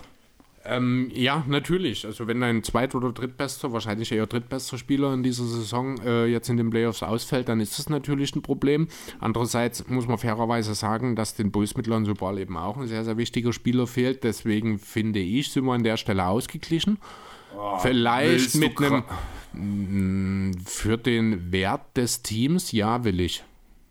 Nicht individuell, da ist Middleton besser, aber für den Wert des Teams, glaube ich, ist er genauso wichtig wie Lonzo für die Bulls. Wenn man es auf diese Saison runterbricht, ja, gebe ich dir recht, Auf was willst du sonst runterbrechen? dass Middleton für seine Verhältnisse eine scheiß Saison spielt. Ich habe gesagt, für seine Verhältnisse. Ja, ja, also, Im aber Vergleich zu den letzten Jahren. Er ist ein wesentlich schlechterer Verteidiger als, als in den letzten Jahren. Er trifft seine Würfe nicht so gut wie in den letzten Jahren. also willst du damit sagen, dass der Ausfall von Ball für Chicago schwerwiegender ist als der Ausfall von Middleton für Milwaukee? Wenn Middleton so gespielt hätte wie die Jahre zuvor, wäre der Hör aus. mal, hör mal auf, im, äh, in irgendwelchen Momentan, wie du gerade sagst, wenn ich es nur auf diese Saison sehe, auf die, was, auf die Leistungen, die die Spieler diese Saison auch für ihr Team gezeigt haben, finde ich, es ist auf einer Stufe. Also, das, Das- ist genau das, was das, ich gesagt habe und das wolltest du mir gerade eben. Ich wollte aber sagen, dass wenn Middleton wieder zu seiner normalen Form in den Playoffs tut, Middleton eigentlich besser spielen als in der Saison. Das ist bei ihm auch so ein Fakt. Er verbessert sich eigentlich im Prinzip. Und wieder sind wir im Konjunktiv. Ja. Red doch einfach davon, Lonzo Ball für die Bulls in dieser Saison, Chris Middleton für die Bucks in dieser Saison. Ungefähr auf einer Stufe, ne? Genau. Aber ich sehe halt mehr Upside für einen Chris Middleton, wenn er spielen würde. Ja, schon allein deswegen, weil Middleton perspektivisch in den Playoffs noch spielen könnte, im Gegensatz zu Ball. Auch wenn Ball spielen könnte, du Penner. Ja, aber also Du, weißt, auch was, du weißt aber auch, was ich raus will. ich geb weiß, dir was du meinst. Recht. Ja, ich weiß, was du meinst. Ich finde nur, dass du viel zu sehr um die Ecke denkst. Mach ich doch aber immer. Ja, ne, das ist, wir sind jetzt schon eine Stunde dabei. Wir sind bei der dritten Serie. Das freut Versuch mich, ein dass bisschen du genau bei einer. Stunde hier sagst. Ja, ich weiß, bis 15.29, wir haben so gegen 14, kurz vor 14.30 angefangen. Also ich will mich nicht mit dir streiten, aber ich würde sagen, der Du hast, du hast mich reden lassen, sorry. Es war ja auch interessant. Also ich glaube, unseren Hörern hat es auch was gebraucht, wenn ein bisschen zu viel Grü äh, wie ja, sagt man, lila ein bisschen Brille? Nee, Fanbrille nicht. natürlich. Ähm, Nein, ja. war es nicht. Also du musst halt gerade wirklich sagen, Philly macht nichts falsch, aber wir sind gerade bei den Bucks und bei den Bulls. Ja, ähm, gut, dann reden wir kurz über die Bucks und, und die Bulls. Die beiden, wie ich finde, bisher schlechtesten Teams in dieser Offseason. Also rein auch zahlentechnisch, das ist super peinlich. Das sind die beiden Teams, die die schlechtesten Offenses auf äh, hier hinbekommen. Ähm, Im Halfcourt machen die Bulls 86 Punkte auf 100 Possessions, die Bucks 88. Also jeweils 0,5, das sind die Plätze 16 und 15 aller Playoff-Teams mit weitem Abstand. Ich glaube sogar, ich glaube nur eins war noch einigermaßen im Dunstkreis, das habe ich aber gerade nicht mehr ganz im Kopf. Also richtig, richtig schlimm. Das ist, lässt sich auch alles nicht so richtig gut ansehen. Wenn da nicht ein Janis rumspringen würde, gäbe es für mich eigentlich gar keinen Grund, noch nur eine Minute diese Serie zu sehen aktuell. Ja. Also du hattest in dem Game 2 hattest du halt einen ziemlich heißen DeMar DeRozan, was geil anzusehen war. Was aber auch eine Ausnahme wahrscheinlich bleiben wird. Also, ah, vielleicht ein bisschen Das- schwierig, aber das Ding ist, ich hätte nicht gedacht, dass die Bulls die Bucks so gut verteidigen können. Das liegt sehr an den individuellen Fehlern der Bucks und dass halt die Bucks einfach gerade scheiße spielen. Aber man muss ja auch mal sehen, wenn ein Team scheiße spielt, liegt es immer an der gegnerischen Defense, zumindest zum gewissen Teil. Und da bin ich echt überrascht, wie gut die Bulls dagegenhalten. Auch vor allem, wie ein Patrick Williams so seine Rolle jetzt auch gefunden hat, auch wenn er ein bisschen noch so ein bisschen zittrige Hände hat, sage ich mal. Sowohl in der Offense als auch auf der Defense. Aber er ist halt einer, der dort wirklich gut arbeitet und so ein bisschen Vucevic und unter die Arme greift, sage ich mal so. In puncto Defense. Ja, aber Defense offensiv halt in Spiel 3 jetzt wieder 0 von 9. Ja, das ist halt nicht so der Rosen. 4 von 9, das ist zwar jetzt nicht super ineffizient, aber es ist einfach nicht viel. Das ist schon kurios. Ich glaube, er hat ja nach dem katastrophalen ersten Spiel sowas in der Art, das passiert nicht nochmal, dass ich, was war das, 6 von 25 gehe oder sowas, ne? Hat er dann, Ist er ja nicht gegangen. Äh, Genau, hat er ja dann auch bestätigt, indem er im zweiten Spiel dann sehr effizient war und im dritten Spiel dann einfach aufgehört hat zu werfen, also merkte, dass es nicht läuft. ähm, ja, und dann ist es halt, dann wird es schwierig. Ne? Hat Wenn, einen angeschlagenen Zach Levine. Der auch ganz genauso spielt, der eindeutig nicht bei 100% ist. Eigentlich ist es ein Wunder, dass diese Bulls ein Spiel gewinnen, gewonnen haben. Muss ich ganz ehrlich sagen, das hat äh, auch damit zu tun, dass die Bucks einfach noch sehr, sehr weit davon entfernt sind, äh, Normalform zu erreichen, auch unabhängig davon, also auch vor der mittelten Verletzung war das so. Ähm, Aber das spricht doch ganz für, für die Bucks-Meisterschaft, oder? Weil das sind wir doch gewohnt bei den Bucks. Also auch gerade letztes Jahr. Man spielt mal eine Serie gut, man spielt mal eine Serie scheiße und am Ende ist man irgendwie Meister. das Problem ist, dass die Konkurrenz in dieser Saison deutlich stärker ist als letzte Saison. Ich sehe war für diese, Sa- Satire, für diese Ironie. Bugs, ja, also für Aber- diese Bugs in dieser Form, unabhängig davon, ob mit oder ohne Holiday, ist in Runde 2 Schluss. Egal gegen wen. Also ich bin mir ziemlich sicher gegen Boston, äh, aber da ist Schluss. Ja.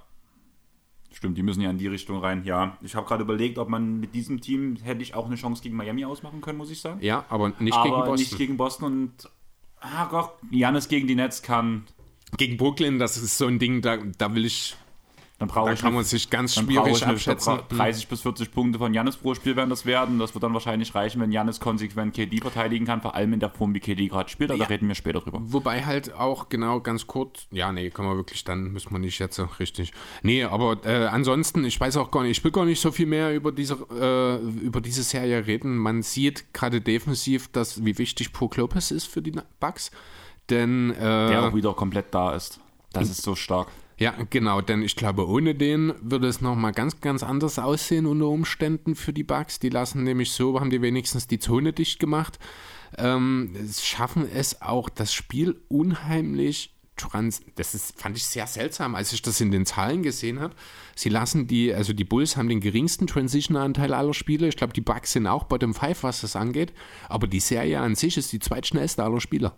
Aller Ja, weil alle den Ball schnell verlieren. Das zählt ja, Ja. auch mit rein Ja. bei der Pace. Das, na klar, in NPs sind ja die Angriffe pro 100, nee, Quatsch. Nee, auf Minuten. Ist doch egal. Ist halt die Geschwindigkeit jedenfalls. Fand ich auf jeden Fall seltsam, weil zwei sehr, sehr geringe Anteile an Transition sind, aber trotzdem die Serie an sich so äh, zahlentechnisch halt so schnell daherkam. Fand ich ein bisschen kurios an sich, aber ja. Gut, True Shooting Vergleiche. Chicago 48,7, Milwaukee 54,7. Ne, das sind die beiden schwächsten Werte der aktuellen Postseason. Das ist, das ist eine richtig schlechte Serie. Ich, lass uns über was anderes reden. Ich habe noch einen Trade. Ah, ja, den, ich gehe mit. Okay, es kann nur besser werden. ja, die Bulls erhalten schon mal Rudi Gobert. Okay, dann geben sie aber bestimmt auch Vucevic ab. Plus Patrick Williams, plus Kobe White. Oh, oh, das würde ich nie machen. An Bulls Stelle. Nee. So ein Gobert, wenn du. Also, für, also an der Stelle der Jazz würde ich sofort zuschlagen, Ja. aber an Stelle der Bulls, du gibst deinen aktuell besten Verteidiger ab in Patrick Williams, nee, also einen Flügelverteidiger, gibst einen offensiv produktiven Sender ab, ver der ja, gibt's der ja- auch eine schlechte Saison gespielt hat. ja, schon, aber der auch seinen Wert zumindest offensiv hat, weil er halt Stretching beispielsweise liefert, was ein Gobert gar nicht macht. Ähm, dazu, gut, Kobe White ist perspektivisch vielleicht eh irgendwann verfügbar. Da haben wir schon mal in der Vergangenheit das eine oder andere Mal drüber geredet. Ist halt ein sehr junges Talent. Kobe ist, Ist immer noch richtig. erst 22. Ja, Patrick Williams ist 19. Ja, und die beiden kombiniert mit Ni- Nikola Vucevic für Woody Gobert und seinen ihren Vertrag, keine Chance, würde ich an Bulls Stelle niemals machen. An Chess Stelle natürlich sofort, aber an Bulls Stelle niemals. Ja, aber was ist das Problem von Rudi Gobert bei den Jazz? Dass einfach seine die Perimeter-Defender scheiße sind. Natürlich funktioniert er besser und- dort. Genau, und das sehe ich halt so ein bisschen. Dann kann halt Rudi Gobert einen riesen, riesen Wert haben. Mhm. Aber- Zumal du auch genug Spacing hast mit deinen ganzen anderen Spielern ringsrum. Und zumindest den Willen zu verteidigen. Ja, aber dann verrat mir doch bitte mal, wer sollten in Zukunft die Durants, die Antetokounmpos verteidigen? Alonso. Merkst du selbst, oder? Ja, Patrick, äh, Patrick Beverly hat das auch schon geschafft. Merkst du selbst, oder? Alex Caruso. Okay, Schluss jetzt. Wie gesagt, aus Jazz-Sicht würde ich das natürlich tun, äh, weil du kriegst Talent, du kriegst Fähigkeiten und du verlierst äh, Defense. Ja, aber halt auch diesen schwierigen Vertrag. Du hast gleichzeitig aber auch deine Senderposition direkt wieder besetzt, kannst versuchen daraus dann äh, ein neues System zu äh, um Mitchell aufzubauen. Ja, das kann man machen. Äh, aus Chess-Seite, wie gesagt, aber anstelle der Bulls würde ich das nie tun. Ah, Es hat halt seinen Reiz, dass du dort einen richtig guten Rim Defender halt reinkriegst. Glaubst Weil- du denn, dass durch diesen Trade aus den Bulls mehr wird als ein gutes Playoff-Team? Ja, die würden die zweite Runde schaffen. Naja, aber ist das der Anspruch? Es wirkte bis jetzt alles so, als wollte man das erstmal bloß schaffen bei den Bulls. Weil Muss man, ja Jahre, sagen. weil man ja jahrelang Genau. nicht in den Playoffs war. Jetzt hat man ein halbes Jahr auf Platz, gefühlt auf Platz 1 der Regular Season gespielt, hat gesehen, dass man fit durchaus in der Lage ist, auch um Heimvorteil in den Playoffs mitzuspielen. Und dann willst du nicht in der zweiten Playoff-Runde aussteigen, wenn du jetzt diesen Weg verfolgst. Dann willst du dich besser, willst du dich wirklich weiterentwickeln, willst du besser werden, willst du ein Contender werden. Und das sehe ich nicht. Nicht, wenn du Williams abgibst, der für die Zukunft der Bulls eben gerade defensiv auf dem Flügel als der einzige gefühlt über 1,80 Meter, der äh, verteidigen kann. Ähm, das, das gebe ich nicht ab in dem Kontext. Dann nehmen mal Patrick Williams raus und machen ein beliebiges Asset rein, wenn es eine, also eine Dann könnte man drüber reden. Eine, eine imaginäre Trade, Trade Exception ist zum Beispiel. Ja, müsste halt ein Pick mit dazu. Das wäre dann wahrscheinlich die Konsequenz. Dann könnte man drüber reden. Also hier würde es, für mich würde es ganz klar an Patrick Williams scheitern. Okay. Finde ich, also das ist halt das, was weh tut, aber ich würde es trotzdem interessant finden, muss ich sagen. Aber weil halt Gobert halt so einen riesen Einfluss hat und da dann endlich mal diese Perimeter-Defender hat, die ihm vorher gefehlt haben. Klar, du hast immer dieses Problem, Durant, das hat fast jedes Team. Und du kannst einen Durant oder einen Jokic nicht ausschalten. Aber zumindest hast du dann Rim, Rim, Rimschutz, der halt momentan eigentlich fast komplett abgeht. Und Patrick Williams muss sich halt auch erstmal dorthin entwickeln, von dem, was man von ihm verlangt. Bloß weil er bei den Bulls gerade der beste Rim-Defender ist, heißt das nicht, dass er jetzt schon gut ist. Nee, Der ist halt jung und er hat Talent dafür. Ja, genau. Und das gebe ich ja nicht ab. Genau, aber wenn du halt jemanden hast, der zu den besten Verteidigern, zumindest der Regular Season of All Time zählt, Du, ich rede hier nicht von Wing, von Rim Protection, ich rede von Wing Protection. Ich rede davon, wer die großen Flügelspieler des Gegners verteidigen soll, wenn du Patrick Williams abgibst. Das kann hier keiner. Das kann auch ein Rudi Gobert nicht, das kann auch ein Caruso und ein Ballney, weil sie zu klein sind. Darum geht's mir. ich verstehe das, aber dann kannst du ja auch dein, also das haben ja viele Teams, dass sie das nicht können, weil das einfach Ja, nur richtig, aber wenn du, jemanden, wenn du jemanden hast, der dazu theoretisch in der Lage ist, wenn auch vielleicht nur erst in zwei Jahren, weil er noch so jung ist, dann gebe ich den doch nie ab. Also das ist doch das Dümmste, was du machen kannst. Aber Für einen der Reden- besten Verteidiger of All Time. Reden, Regular Season Verteidiger, reden wir nicht äh, gerade jetzt aktuell umso mehr darüber im Rahmen der ganzen Depoy-Geschichte auch, wie wichtig Wing Defender sind? Also ich bin immer noch der festen Überzeugung, dass es ganz klar hätte Rudy Gobert sein können. Aber da können wir dann in der nächsten, in der nächsten Runde drüber debattieren, weil das nächste Spiel würde ich dann einfach jetzt aufgreifen, weil Ja, da geht es genau um die Celtics und um die Netzen. Dann können wir uns da nochmal um Rudy Gobert streiten, danach am Ende, weil dort bei dem Thema würde ich das Depoy-Thema auch mit aufgreifen. Mhm. Du wirkst irritiert. Ich suche bloß gerade meine Celtics-Netz-Serie hier raus. Also fangen wir erstmal an. Erstes Spiel 115 zu 114. Hast du es live gesehen? Nee, Es Leider war nicht. Es war unglaublich.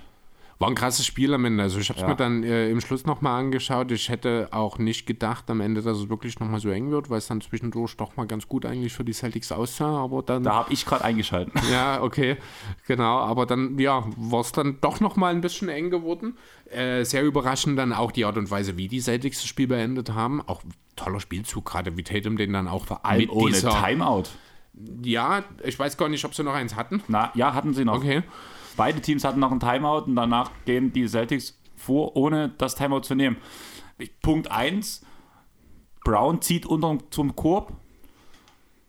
Ich hätte so in 8 von 10 Fällen hätte ich gesagt, Brown wirft dort irgendwie, weil das typisch Celtics gewesen wäre Ja, auch. dasselbe. Na? Sieben Sekunden später von Na? Markus Smart. Marcus Smart an der Dreierlinie tut den Dreier faken. Ähm, Brown und, und Claxton springen beide wie Berserker auf ihn raus. Und er geht einfach mittig durch. Claxton landet im Publikum. Und anstatt dort den Midranger zu nehmen, das schon der zweite Wurf hätte, gewär, wär, gewesen wäre, den Smart immer genommen hätte, passt der dort zu Tatum, der mit einem Spin-Move an Kyrie vorbeigeht und den Ball 0,2 Sekunden vor Ablauf der Shotclock versenkt und zum Buzzer reinlegt. Ja. Ich weiß nicht, ob du es wusstest, aber das ist der erste Buzzerbeater, den Tatum überhaupt versenkt Okay. hat. Und Ist das ein Buzzerbeater, wenn er auf zählt als, 0,4 Bu- Sekunden... zählt als Buzzer. Zählt als Buzzer, wurde gesagt. Game Winner vielleicht. Ein Buzzerbeater ist es doch erst, wenn der Buzzer... Oder war die Wurfuhr Die Wurfuhr ist beim Runter... Äh, also die haben die Wurfuhr nicht mehr angehalten. Es gab keinen Einwurf danach mehr. Ach so. Hast du nicht gerade mit 0,4 Sekunden gesagt? 0,2 Sekunden und danach haben die aber die Uhr einfach durchlaufen lassen. Dadurch Okay. gab es keinen Einwurf mehr und dadurch zählt es das Buzzer wieder. Okay. Weil halt bei 0,2 Sekunden passiert ja nichts mehr. Oha. Ja, Rondo zum Beispiel Tipp in Naja, das ist- also- Zeiten war das, aber nicht von, vom eigenen Korb und nicht von der Mittellinie, aber ist, ja auch erstmal egal. Ist ja, Ist ja auch erstmal kann das- egal. wieso kann nicht ein LEU-Spielzug von der Mittellinie? Wieso, wieso, ist, wieso ist das so ungewöhnlich? Also, ich habe das, das Clock-Management dort nicht in der Ohr, aber ich finde, so wie du es mir jetzt beschreibst, ist das ein Fehler gewesen. Denn wenn 0,2 Sekunden auf der Uhr waren noch, als der Ball durch den Ring durch ist, dann müssen noch 0,2 Sekunden gespielt werden. Ganz einfach. Nur bei 0,4 war halt der Ball, von, äh, der Ball von, der, von der Fingerspitze weg und bei 0,2 war er im Korb, würde ich sagen. Dann, dann finde ich, hätten die Nets auch nochmal die Chance auf eben so ein LEU-Play bekommen müssen. Wenn sie noch eine Auszeit hatten, hätten sie ja auch den Einwurf von der Mittellinie gehabt. Dann wurde es nicht mal, wurde es nicht mal angefechtet von dem Netz, von daher wird das alles schon seine Richtigkeit haben. Wird schon passen. Ich habe Ja. halt nicht auf die Uhr geguckt im Detail, so wie du es mir jetzt aber Ja, wir haben halt beschreibst. die Wiederholung, die Schiedsrichter haben es ja extra nochmal geprüft auch. okay. Und zumindest sah es für uns so aus, wo wir es gesagt haben, das wir haben halt auch noch drüber geredet. Auf jeden Fall, was ich auch als krassen Fakt fand, das war der allererste Buzzerbeater, den die Celtics in ihrer kompletten Playoff-History gehabt haben. Das ist krass. Also äh, entscheidenden Buzzerbeater zum Spiel natürlich. Das fand ich heftig, weil ein paar Meisterschaften haben sie ja nur doch gesammelt. Ja, waren scheinbar alles nicht so unbedingt enge Spiele. Ja, aber fand ich interessant, das haben sie nach dem Spiel gesagt, Ja. hatte ich mir direkt aufgeschrieben für heute, weil fand ich krass. Ja, das ist tatsächlich sehr interessant, das stimmt. Danach, ähm, zwei Spieler stehen vor dem Comeback.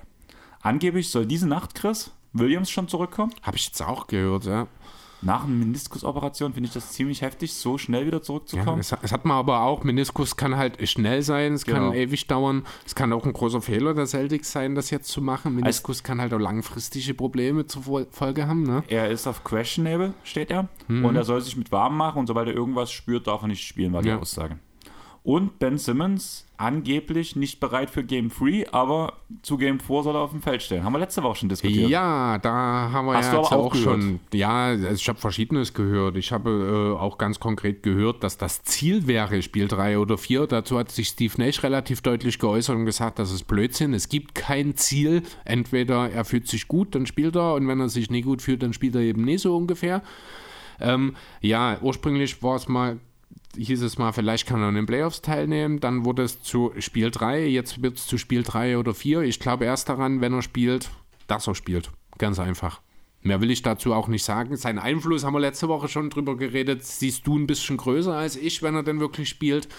Ähm, ich sehe ihn noch nicht spielen und ich glaube da auch erst dran, wenn ich es wirklich sehe. Okay, dann erklär mir mal, was machen wir mit Kevin Durant?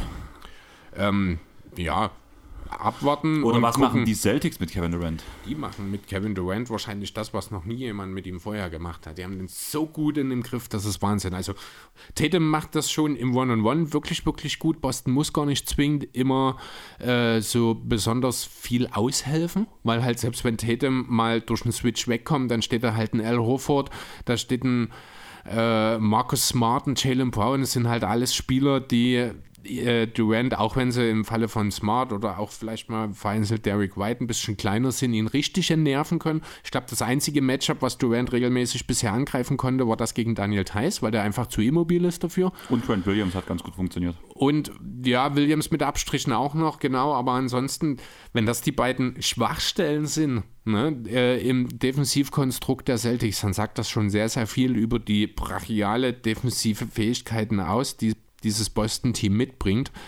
Ähm, wenn du dann eben Kyrie Irving in einem Spiel dann auch mal einen schlechten Tag erwischt, wie es in Spiel 2, ich glaube mit 10 Punkten oder sowas der Fall war, dann ist es fast eine Überraschung, dass wenn äh, das kein Blowout wird, um ehrlich zu sein.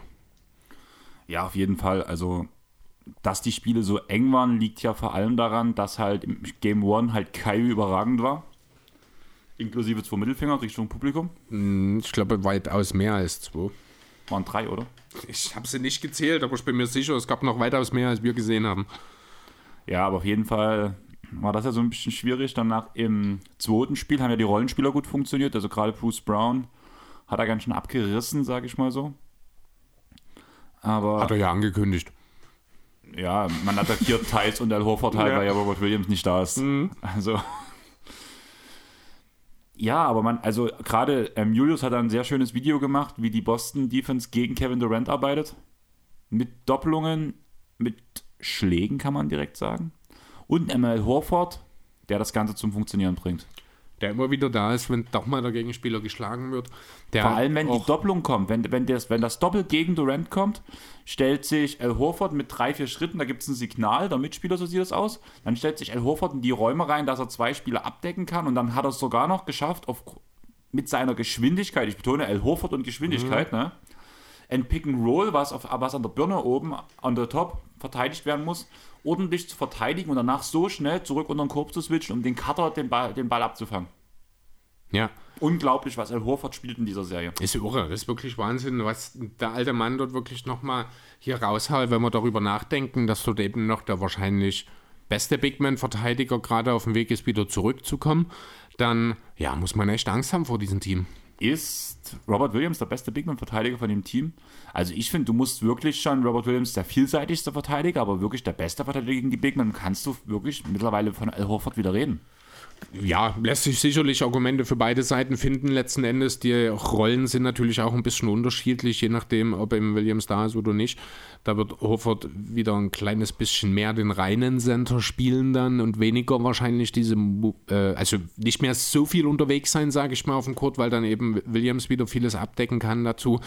Dadurch kann dann in der Konsequenz es auch wieder mehr aussehen, als wäre Williams der bessere Verteidiger. Ich glaube auch grundsätzlich, weil er eben vielseitiger ist, ist er es auch. Aber damit will ich in keinster Weise ähm, ja, die defensiven Fähigkeiten von El Hofert kleinreden, auf keinen Fall. Okay. Was denkst du, wie wird die Serie jetzt ausgehen? Es steht 2-0. Die Celtics haben 28 Serien gewonnen in Folge. Oder nee, 27 Serien. In 27 Serien nur eine Serie verloren, wo sie 2-0 vorn lagen. Das war die gegen, gegen LeBron. Die ja so mega hochgeil wird, wie es ein LeBron James schaffen kann, wie schlecht ein Kevin Durant ist, weil er das selbe Team mit Kyrie nicht schlagen kann, So was LeBron Blödsinn. damals geschlagen hat. So was Bescheuertes, wie Danke. was solche Gedankengänge Danke. überhaupt. äh, Also, da ist, und das sind wir wieder an dem Punkt, ich möchte bitte einen Internetführerschein haben. Also das Ding ist, was ich halt wirklich sehe, das wird von allen Seiten gerade breit geschlagen. Ich weiß nicht, ob Das das ist so auch so lächerlich. Das ist. Nee, ich habe davon nicht viel mitgekriegt, ähm, aber so, so lächerlich, das ist so ein Blödsinn. Es fällt mir gar nichts dazu ein. Das ist, als würdest du jetzt die, keine Ahnung, die Pelicans, als würdest du die Pelicans tierisch dafür feiern, weil sie gegen die Spurs in den Play-ins gewonnen haben, weil die ja fünffacher Champion sind.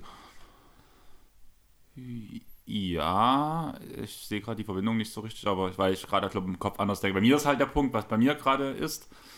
Ähm, es ging ja darum, dass LeBron damals nach den 2-0 zurückgekommen ist gegen dasselbe Team. Das Problem ist halt bloß, Tatum war fünf Jahre jünger, Brown war fünf Jahre jünger und so weiter und so fort. Und mittlerweile sind die in ihrer Prime. Ja, das ist.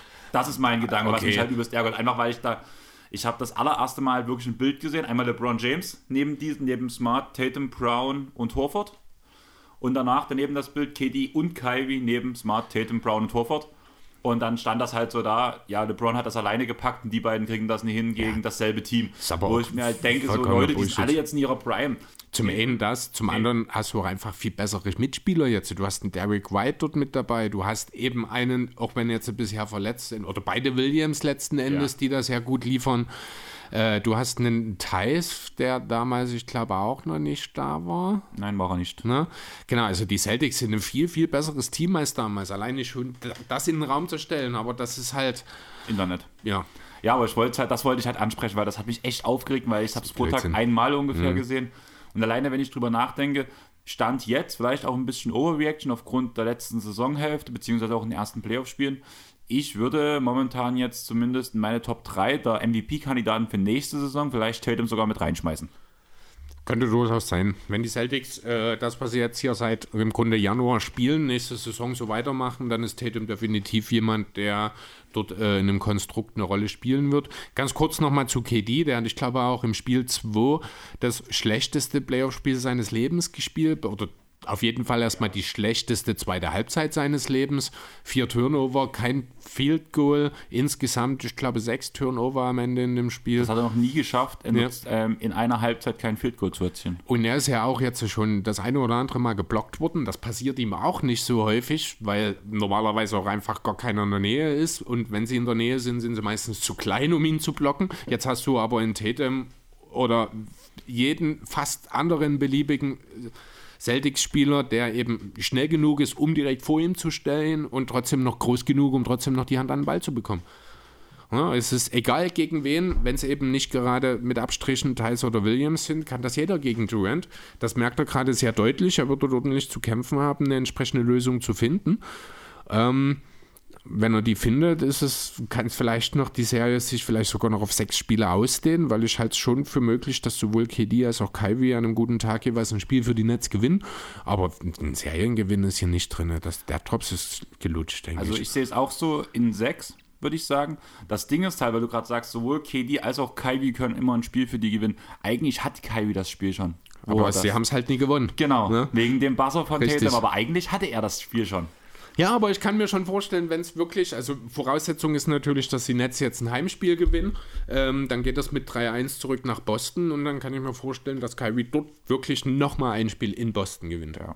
Also das glaube ich wirklich, aber wenn wir jetzt Kyrie schon drüber reden, müssen wir schon nochmal über die Stinkefinger-Sache reden. Ähm, er hat jetzt 50.000 Dollar Strafe dafür gekriegt. Das ist die Maximalstrafe, die die Liga für sowas vergeben kann. Ich fand die Reaktionen darauf sehr, sehr fragwürdig, weil ich muss ganz ehrlich sagen, diese Strafe ist maximal gerechtfertigt. Muss ich ganz ehrlich sagen. Unabhängig Meinst die davon. Reaktion, dass sie zu schwach war? Nein, also, ich dass finde- viele, das war, viele gesagt haben, dass, es zu, äh, dass die Strafe zu. Also der O-Ton, so ein bisschen, so kam es bei mir an, ist, Kyrie hätte eigentlich gar keine Strafe kriegen dürfen. So ein bisschen klang es bei mir, beziehungsweise halt diese Strafe ist viel zu hoch für das, was er gemacht hat. Da gehe ich überhaupt nicht mit. Ich finde, wenn das nicht, wenn es eine höhere Maximalstrafe gegeben hätte, hätte er auch die, er die verdient. Denn natürlich hat er nicht Unrecht. Und er hat es ja auch äh, beschrieben nach dem Spiel in seiner typischen Kyrie-Art, in, in dem er dann das abgeschlossen hat mit Fuck it, it's the Playoffs. Das ist alles gut und schön. Ne? Natürlich müssen sich NBA-Spieler ordentlich was zu äh, anhören lassen. Ganz besonders ein Kyrie Irving in Boston. Das ist völlig klar. Und dass das ihm auch nahe geht, das ist auch klar. Muss fairerweise sagen, das hat er alles selber zu verschulden. Deswegen habe ich da auch kein Mitleid mit ihm. Und es geht einfach nicht, dass jemand, der Millionen verdient, der ein Vorbild für noch viel mehr Millionen von Kindern sein will, sich vor der Kamera in aller Öffentlichkeit hinstellt und Stinkefinger in die Gegend wirft. Da ist es scheißegal, was die Leute ihm gegenüber gesagt haben. Da muss er cooler sein. Und wir wissen, Kyrie ist eigentlich jemand, der die Leute zum Denken bringen will. Er ist auch niemand, der ähm, ja irgendwelche Kurzschlussreaktionen macht und irgendwie dann dort Das übers. Ziel hinab. Nee, glaube ich nicht. Der hat das ja bewusst gemacht. Das ist, der war sich durchaus bewusst. Natürlich hat es ihn genervt, und, aber ich glaube, er hat sich schon auch kurz überlegt, zeige ich den jetzt oder nicht? Und er hat sich dann am Ende einen Spaß draus gemacht. Denkst du, der macht das aus Spaß? Ich denke, Nee, der es war, war wirklich schon- entnervt. Ja, das und mag deswegen ja sehe ich sein. das als Kurzschlussreaktion, weil wie du sagst, Ich halte es nicht für eine Kurzschlussreaktion, weil dafür ist es. Dafür ist mir zu viel Show-Effekt dabei gewesen, einfach. Ich glaube ganz einfach, dass wir gerade ähm, Kurzschlussreaktion anders definieren, wir beide.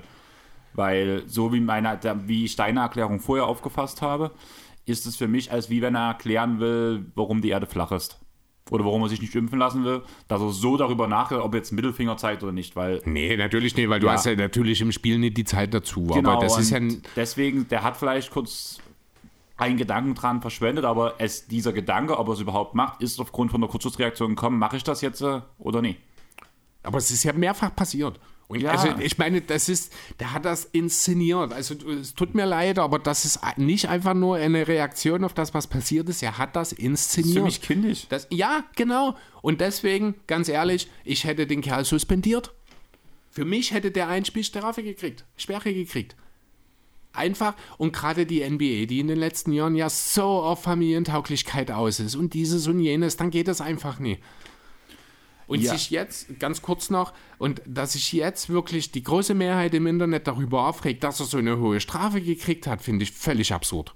Geht gar nicht in meinen Kopf. Wegen Spielsperre würde ich sagen, konnte die Liga vor allem nicht machen, weil halt, dann wären wir bei dem Punkt, hallo Suits, Präzedenzfall.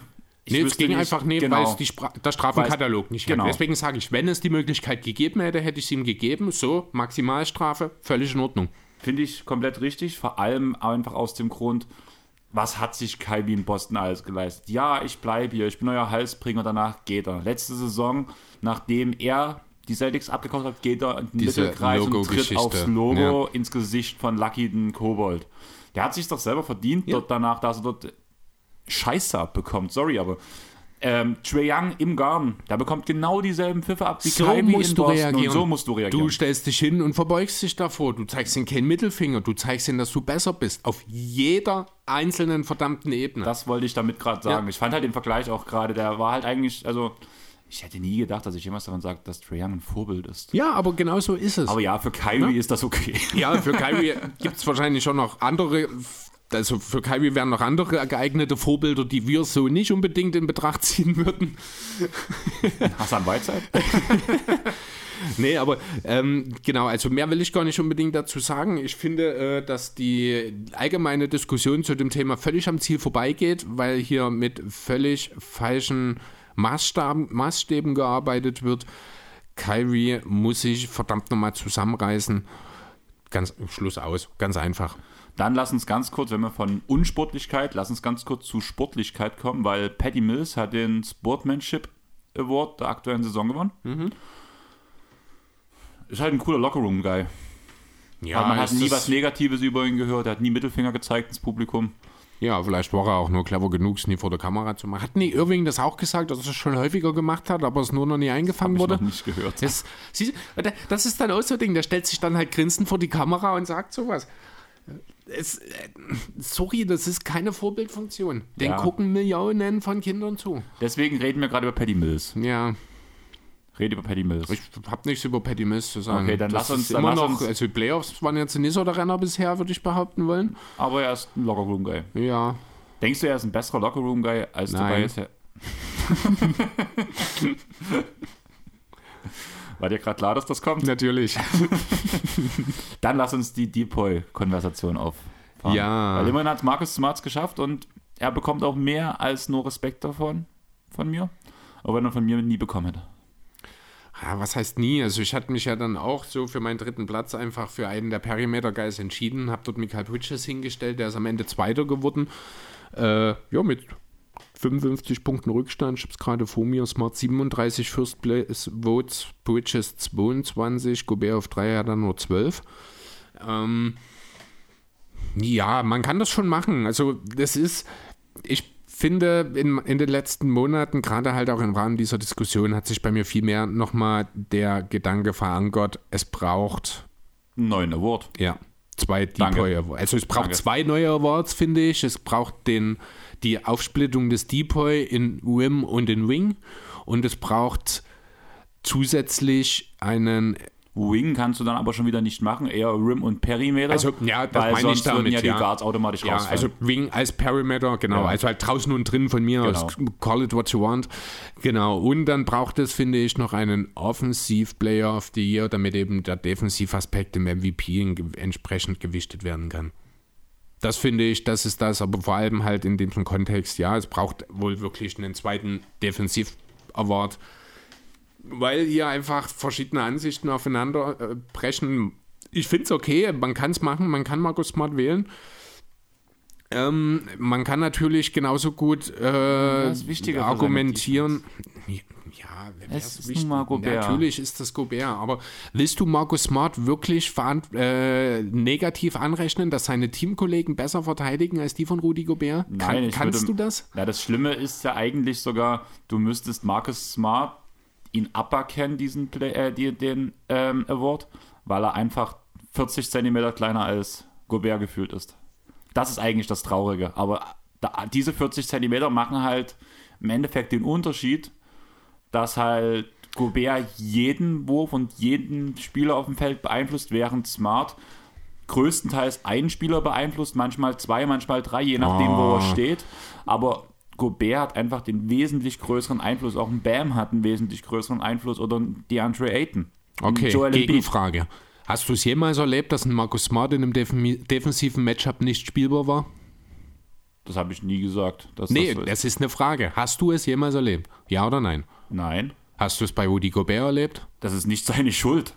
Wie soll er, wie soll es er das ist auch nicht Markus Smart schuld, dass seine Verteidiger besser sind und er deswegen. Ja, aber äh, deswegen kannst du nicht sagen, dass Rudi Gobert nicht spielbar ist. Rudi also, Gobert muss rausrotieren, weil seine andere, da kannst du, blöd gesagt, kannst du auch Niklas Batum stehen haben an der Jazzstelle als Smallball Center der ja ein guter Smallball Center ist. Wenn Mitchell an der Dreierlinie ähm, geschlagen wird, muss Batum aushelfen, dann geht der Ball auf die Außen frei, wo Batum sein Gegenspieler steht. Da kommt auch kein Batum mehr hin oder okay. auch kein Paul George und kein dann, Marcus Morris. Dann, dann spiel einfach nur ein Pick and Pop. Und was soll daran jetzt das Problem sein? Was, macht's, was machst du mit Colbert? Natürlich hat er gewisse Fähigkeiten, aber Marcus Smart kann im Pick and Pop sowohl den Big Man an der Dreierlinie verteidigen als auch in der Zone. Marcus Smart kann sowohl den Guard an der Zone als auch draußen aber verteidigen. Aber auch bloß zu einem gewissen Grad. Also natürlich, ja, der Und gewisse Grad, den Markus Smart gegen den Big Man verteidigen kann, ist ein Vielfaches höher als der Grad, den Rudi Gobert gegen einen Kleinen verteidigen kann. Ja, aber Rudi Gobert tut trotzdem jeden kleinen Spieler verteidigen, der zum Rim kommt. Und das kann er wesentlich besser als ein Smart. Ja, natürlich, weil's nun mal, weil er nun mal ein Center genau, ist. Genau, und das ja. ist halt, du tust, du, dort tust du die größte Abwehrarbeit leisten. Deswegen ist das halt der Punkt, wo Rudi Gobert lässt die Leute weniger in die Zone ziehen, weshalb schon die Abschlüsse wesentlich niedrigprozentiger sind. Ich komme gerade nie aufs richtige Wort. Niedrigprozentiger klingt schlecht. Trifft es aber. Ja, aber genau, du weißt doch, was ich raus will mhm. und unsere Hörer wahrscheinlich auch. Und Rudi Gobert tut mit bloß, dass er da steht, tut er die Leute aus der Zone raushalten. Die ziehen nicht mehr rein, die trauen Da sagst nicht. du, bloß, dass er da steht. Sind wir mal ehrlich, Rudi Gobert muss in der Defense wesentlich weniger machen als Markus ja, Smart. Ja, aber wenn Markus Smart dort stehen würde, wo was Rudi Gobert macht, oder du das einen Scheiß, Scheiß wenn Vergleich. Du, wenn du Vucevic, Vucevic dort stehen hast, ziehen die Leute absichtlich in die Zone rein und attackieren ihn. Gobert hält sie davon ab, bloß mit seiner puren Anwesenheit, ich weil er einfach so gefährlich ist für jeden Spieler. Wieso diskutieren wir eigentlich darüber? Wir haben das letzte Woche alles ausgemessen. Wir wollten kurz drüber reden. Du redest jetzt gerade mich hier nieder, obwohl ich, ich versuche eigentlich nur zu sagen, ich kann verstehen, dass manche Leute Markus Smart nennen. Ich fühle mich gerade wie dein Staatsfeind Nummer eins, weil ich was gesagt habe, was nicht mit deiner. Bist du ein Querdenker geworden? Ich war gestern auf einer Demo. Ja, warst du auf, auf der, der rechten? Ja. Ja, ich meine, Nein, ja, ich, ich habe auch, ich hab auch Rudi Gobert halt, letzte Woche gewählt. Ne? Ganz blöd gesagt, für mich sind das aber halt ich finde das, ja, aber ich finde das halt auch, ich muss ganz ehrlich sagen, ich finde es halt auch wirklich, wirklich schlecht von der Liga, dass es einen Award gibt, auf den du eigentlich nur eine Chance hast, wenn du mindestens 2,7 Meter sieben groß bist. Verstehe ich vollkommen, deswegen, ich hab, das war ja dann direkt ja. dein erster Satz, dass wir brauchen einen zusätzlichen Award für Perimeter Defender. genau, und sind wir mal ehrlich, wenn es nie so eine Wahl mal gibt, wird sich an den Awards nie was ändern. Jetzt kommen die Leute vielleicht ins Grübeln. Ja, aber wir hatten vor 20 Jahren Gary Payton. Lustiger, oh, da komm jetzt, hör auf, versuche, lustiger, fang jetzt nicht lust, diese Zeiten zu vergleichen. Nein, lustiger Fun Fact, weil ich weiß nicht, hast du wahrscheinlich auch mitbekommen, ähm, in diesem Jahr, das letzte Mal vor 20 Jahren ist ein Center Topscorer Top der Liga gewesen ja. und zum letzten Mal ein Guard Depoy. Ja. Und das war beides vor 20 Jahren glatt, in derselben Saison. Echt? Das Gary Payton ist nicht schon länger her? 96. Ja, und jetzt errechne mal. Ja, aber das war in derselben Saison, vor über 20 Jahren war diese Aussage. War das letzte Mal mit aber dem Topscorer. Ist Shaq das Topscorer auch so lange her? War das nicht also später? die Aussage habe ich gelesen, dass es beides im selben Jahr war, und zwar 96. Kann sein. Ist doch egal. Ja, Zumindest also mit ich über das- 30 Punkten Ja. war das, glaube ich, oder so. Nee, Dann, Shaq hat nie 30 Punkte erreicht. dann lag es daran. Dann Nee. Der letzte Sender mit über 30 Punkten nein, nein, es war der letzte Sender, der Topscorer war, aber es waren keine 30 Punkte. Okay. Also es ist auch egal. Es, ähm, ja, letzten Endes, wie gesagt, also ich hätte auch Rudi Gobert gewählt. Ich finde es aber auch total okay. Ich finde es gut, wenn Ich Marcus für Smart das Smart. ist. Am Ende ist das wahrscheinlich auch im Vergleich zu Bridges der richtige Pick. Da gehe ich auch mit, einfach weil er wirklich noch mehr verteidigen kann, weil er auch wichtiger individuell für die Defense des Teams ist, als es Bridges für die Suns ist. Ähm, weil er eben äh, diese außergewöhnliche individuelle Fähigkeit des defensiven Playmakers als Guard hat, was man ja eigentlich gar nicht sonst findet, wenn ich so drüber nachdenke. Damit ist das total okay. Natürlich kann man positionsbedingt immer drüber diskutieren, ob das gerechtfertigt ist oder nee. Ich finde es okay. Ich hoffe, dass die Liga daraus entweder den Schluss zieht, dass man etwas verändern muss oder dass in Zukunft vielleicht auch einfach, auch wenn der Sender halt von Natur aus der wichtigere für die Defense ist, man auch einfach mal denjenigen auf anderen Positionen, die über alle Maßen in Verteidigung gegen alles herausstechen, und das sind nun mal die Smarts und die Bridges, ähm, dass man denen eben auch eine Möglichkeit gibt, dort eine Erwähnung oder eine persönliche Ehrung, die eben nicht nur in Anführungszeichen das All-Defense-Team ist. Deswegen wäre ich für einen neuen Award. Ja. Und ich freue mich auch für Smart. Ich finde auch, er hat es verdient, einfach weil da könnte man, wohl, ist mir gerade so ein bisschen bei deiner Argumentation so im Kopf gefallen. Ich habe ja auch eine Zeit lang, wo wir über die MVP-Diskussion geredet haben, die ganze Zeit vom Standing geredet. Und Marcus Smart ist zumindest vielleicht nicht der einflussreichste, aber der beste Defender im Celtics-Team. Ja, und Vom äh, besten Defense-Team der Liga. Genau, äh, wie, warte, was, nee, Duncan was, ich glaube, er hat es gesagt. Marcus Smart ist der erste Depoy, der aufgrund einer PR-Kampagne gewinnt. Das fand ich ein bisschen hart. Ähm, aber auch ein sehr schönes Beispiel oder ein. Weißt du, warum er es gesagt hat? Hast du das mitbekommen, die Hintergrundstory dazu? Nee. Smart hat selber gepostet, dass man ja nur ähm, Deep, ähm, so, Depoy ja, werden kann, wenn wenn man, wenn, man die, wenn man die Initialien GP hat. Als Guard, ja, richtig, genau. Ähm, ich glaube, es war auch Nate Duncan selbst, der auch noch einen sehr, sehr interessanten Punkt in diesem Zusammenhang gebracht hat. Mit dem würde ich das, das dann gerne auch abschließen. Ähm, ich habe es nur noch sinngemäß im Kopf, da ging es ungefähr darum, niemand in der Liga glaubt ernsthaft, dass Marcus Smart ein wichtigerer Verteidiger ist als Rudy Gobert. Deswegen hat Rudy Gobert auch einen Supermax-Deal unterschrieben, während Marcus Smart mit seinen, was, 18, 19 Millionen pro Jahr rumrennt. Muss man auch, hat er einen Punkt, durchaus. Der eine hat einen Supermax als Verteidiger gekriegt, als reiner Verteidiger, während der andere, der offensiv ungefähr 17 Stufen über Rudy Gobert ist, ähm, kriegt, ja, du weißt, was ich meine, der offensiv der viel, viel bessere Spieler ist. Gebe ich dir recht. Ich sage halt, Rudy Gobert könnte offensiv auch besser sein, wenn er mal einen Ball bekommt. Und nicht gerade im Post, bitte. Ja, genau. Weil, wo wissen du, Rudy Gobert den Ball geben, wenn nicht im Post? Im Lob. Hast du nicht, also Ach komm, ja, das ist. ah, Ja, Rudi Gobert könnte wahrscheinlich mit vier Würfen mehr, eineinhalb Punkte mehr auflegen, aber dann aber wird auch darüber direkt seine Effizienz später. Jo, nee, das, ich finde, das reicht jetzt. Ja, dann kommen wir zu einer. Wir müssen uns eben ein bisschen zusammenreißen jetzt langsam. Ja, ich weiß, wir wollen ja noch zu den Titans. Du hast Mhm. mir gesagt, wir haben ja genug Zeit. Ich habe auch nicht gedacht, dass wir nach der Hälfte der Serien schon fast bei zwei Stunden stehen. Aber Chris, wir sind im Westen. Ja, müssen wir ein bisschen kurzer fassen jetzt. Wir fangen bei den Suns und den Pelicans an und der Aktion der Playoffs für mich. Mhm. Es war wunderschön. Game 2. Was könnte es sein? Ach, du meinst bestimmt den Fistbump von Booker gegen das Baby. Also gegen das Baby klingt hart. Mit dem Baby. Ja, das fand ich cool, aber die geilste Aktion in dem Spiel war einfach ähm, die äh, Pelicans treffen.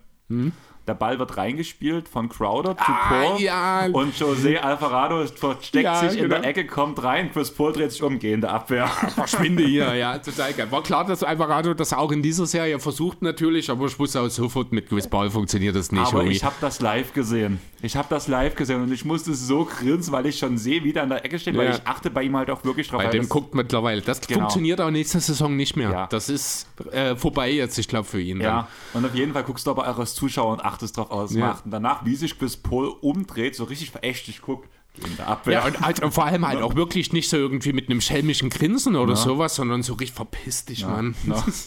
Das war für mich, also ich habe echt, ich hatte, ähm, ich hatte erst meinen Chart auf, auf, auf äh, in meinem Notizbuch so ein bisschen aufgeschrieben, was ich halt so mit erwähnen möchte. Und da hatte ich Aktion der Playoffs, hatte ich das drinstehen und in Klammern drin und danach das und danach der Buzzer von Täter. Ja, das auch. Ja, nee, aber auch äh, die Aktion mit dem Baby fand ich cool, zumal äh, das, ja traurig wurde. zumal das Baby offensichtlich gar kein Interesse daran hat. Aber der Vater war halt super happy danach und wie er dann auch mit dem Kind da saß und das hat grinsen lassen. Ja, der, der typische Devin Booker Gesichtsausdruck immer, äh, dort dazu. Aber er hat gegrinst danach. Aber danach erst, nie beim Depp. genau. Ne? Nee, fand ich, Ja, äh, zu dem fand ich Zeitpunkt 31 Punkte, 7 Dreier zur Halbzeit. Ja, war auf einem sehr, sehr guten Weg. Ich glaube, man hätte durchaus gerne mit ihm die Sache auch zu Ende gebracht. Jetzt wird er wohl mindestens zwei Wochen ausfällen. Zwei bis drei Wochen Ja. Ausfall. Also er wäre zur Western, Conf zu den Western Conference Finals wieder da rein vom Prinzip Mhm. her. Was man sagen muss, diese Hamstring-Verletzung, die er hat, also Oberschenkelverletzung, die hatte er schon öfters, allerdings immer am anderen Fuß. Das ist das einzig Gute daran, dass es nicht wieder seine Standardverletzung ist, sondern dass es diesmal Mhm. auf der anderen Seite ist. Okay. In seinem gesunden Teil des Körpers. Ja, ob das jetzt unbedingt gut ist, darüber lässt sich auch diskutieren, denn Ja, wenn wenn halt schon jetzt dieselbe Verletzung an beiden Füßen stattfindet, dann lässt da unter Umständen auch vielleicht eine gewisse Verletzungsanfälligkeit draus schließen. Ne? Auf jeden Fall gebe ich dir erstmal recht, aber wenn du halt schon wieder dieselbe Verletzung gehabt hättest, danach in den Playoffs noch zurückkommen musst, kann es nicht so gut verheilen wieder, wie als jetzt, wo es eine Mhm. das stimmt. Erstverletzung ist. Mittel, kurz, mittel bis kurzfristig ist erstmal gut, dass es da Das Fuß halt. ist. Ja, das Und stimmt. ganz ehrlich, ich will, dass Chris Paul den Titel gewinnt. ja, also Es ich gibt für sehe mich jetzt, keinen Spieler in der Liga, der es mehr verdient hat, noch einen Titel mitzunehmen. ja, ich sehe jetzt auch für diese Runde, das muss man auch ganz ehrlich sagen, den Booker-Ausfall für nicht dramatisch. Ja, vor allem wenn Aiden dominiert wie in Spiel 3. Die, genau richtig. Und wenn äh, der beste Verteidiger, ich habe mir hier den denselben Gedankenspiel, wie ich es mit DeAndre Hunter gemacht habe vorhin bei den Hawks schon, habe ich auch mal bei Herb Jones geschaut und dann ist er wirklich hauptsächlich gegen CP3 aktiv. Und es sieht so schlecht für Herb Jones aus. Es tut mir wirklich leid für ihn. Aber hier merkt man wirklich, dass auf der einen Seite ein Superstar mit gefühlt 80 Jahren Erfahrung in der Liga spielt und auf der anderen Seite ein Rookie, der schon ordentlich in der Saison für seine defensiven Fähigkeiten von sich hat reden machen lassen. Reden? Reden machen lassen. Ja, wird schon stimmen. Irgendwie so. Ähm, ja, und man sieht das. Drei Viertel aller Würfe versenkt Paul gegen ihn, hat einen Dreier genommen, den getroffen, kein Turnover. Ach, allgemein, ich glaube, Chris Paul jetzt 30 Turnover, ein Assist oder sowas in dieser Serie gefühlt. Du meinst 30 Assists und ein Turnover. Ich hab's andersrum gesagt gerade, Genau. oder? Ja. Nee, war ja natürlich. Das klang für mich gerade eher nach Russell Westbrook. Und ich gucke auch gerade noch mal rein, wo sind sie, die Suns gegen New Orleans hier. War schon ein bisschen überrascht, dass es überhaupt zu diesem einen Sieg für die Pelicans kam, aber das war halt, ja, hier. Äh, Assists 38, zwei Turnover. In drei Spielen, das ist so absurd und ich glaube, die zwei Turnover sind alle im Spiel 1 gekommen, wenn mich nicht alles täuscht. Ne? Also das ist wirklich Wahnsinn. Jetzt kriegt er eben auch noch Hilfe von DeAndre Ayton, der mit den Pelicans Bigs gemacht hat, was er wollte.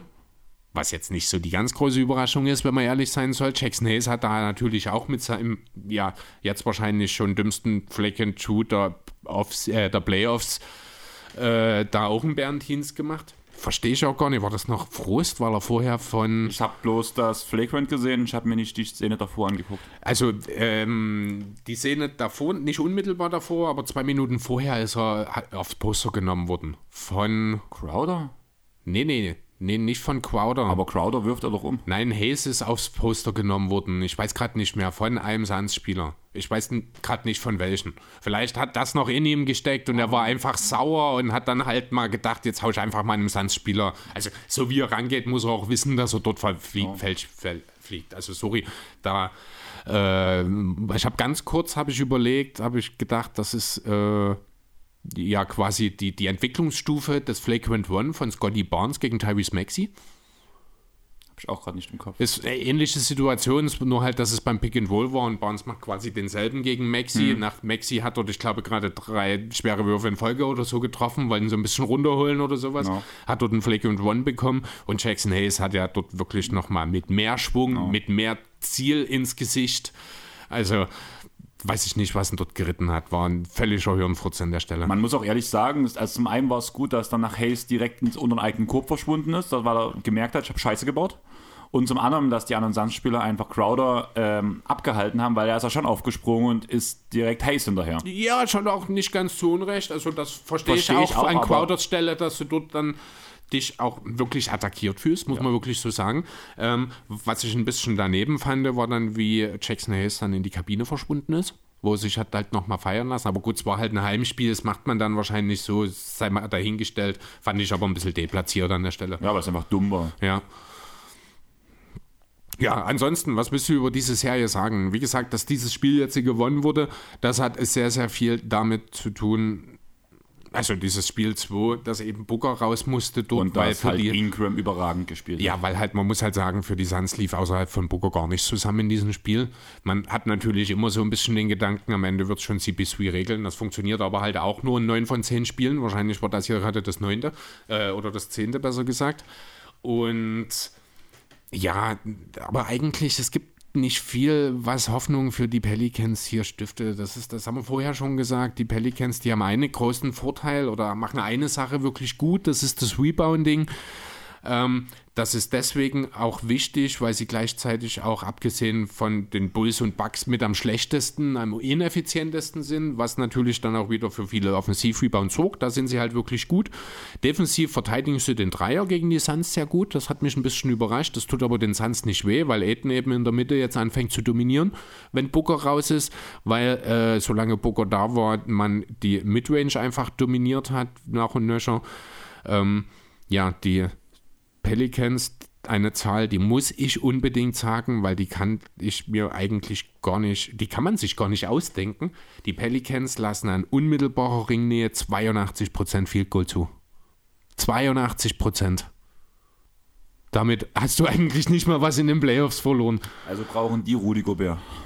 Ja, theoretisch ja. Das Problem ist aber, wir haben halt auch außer Herb Jones äh, eigentlich keinen guten Perimeter-Verteidiger. Damit brauchen die auch Rudi Gobert nicht. Also haben wir das Problem wie danach bei den Jazz. Ja. Wahrscheinlich sogar noch schlimmer. Schwer vorzustellen, aber wahrscheinlich wirklich. Tatsächlich muss ich sagen, ich habe mir ein bisschen Utah angeguckt. Wollen wir direkt drü- drüber springen? Gerne. Zu Dallas Utah. Ähm, ich habe mir Utah, die alle drei Spiele habe ich mir im All Possession Recap angeguckt. Ganz ehrlich, schlechter geht nicht. Mir fällt da nur ein Wort ein zu Utah. Wahnsinn. Das, Wahnsinn ist immer dasselbe zu machen und was anderes zu erwarten. Ich habe heute mir ein Video über die fulminante Offense der Dallas Mavericks angeguckt und die Defense der Utah Jazz und das Problem Rudi Gobert von Julius. Das, Julius die dritte kann man sagen, weil Julius schon drei Videos zu Playoff ausscheiden der Utah Jazz gemacht hat. Und in Okay. allen drei Videos geht es ums 1 zu 1 selbe. Ja, Und man- Überraschung. Und man muss halt auch immer wieder sagen, Rudi Gobert ist ein armes Schwein.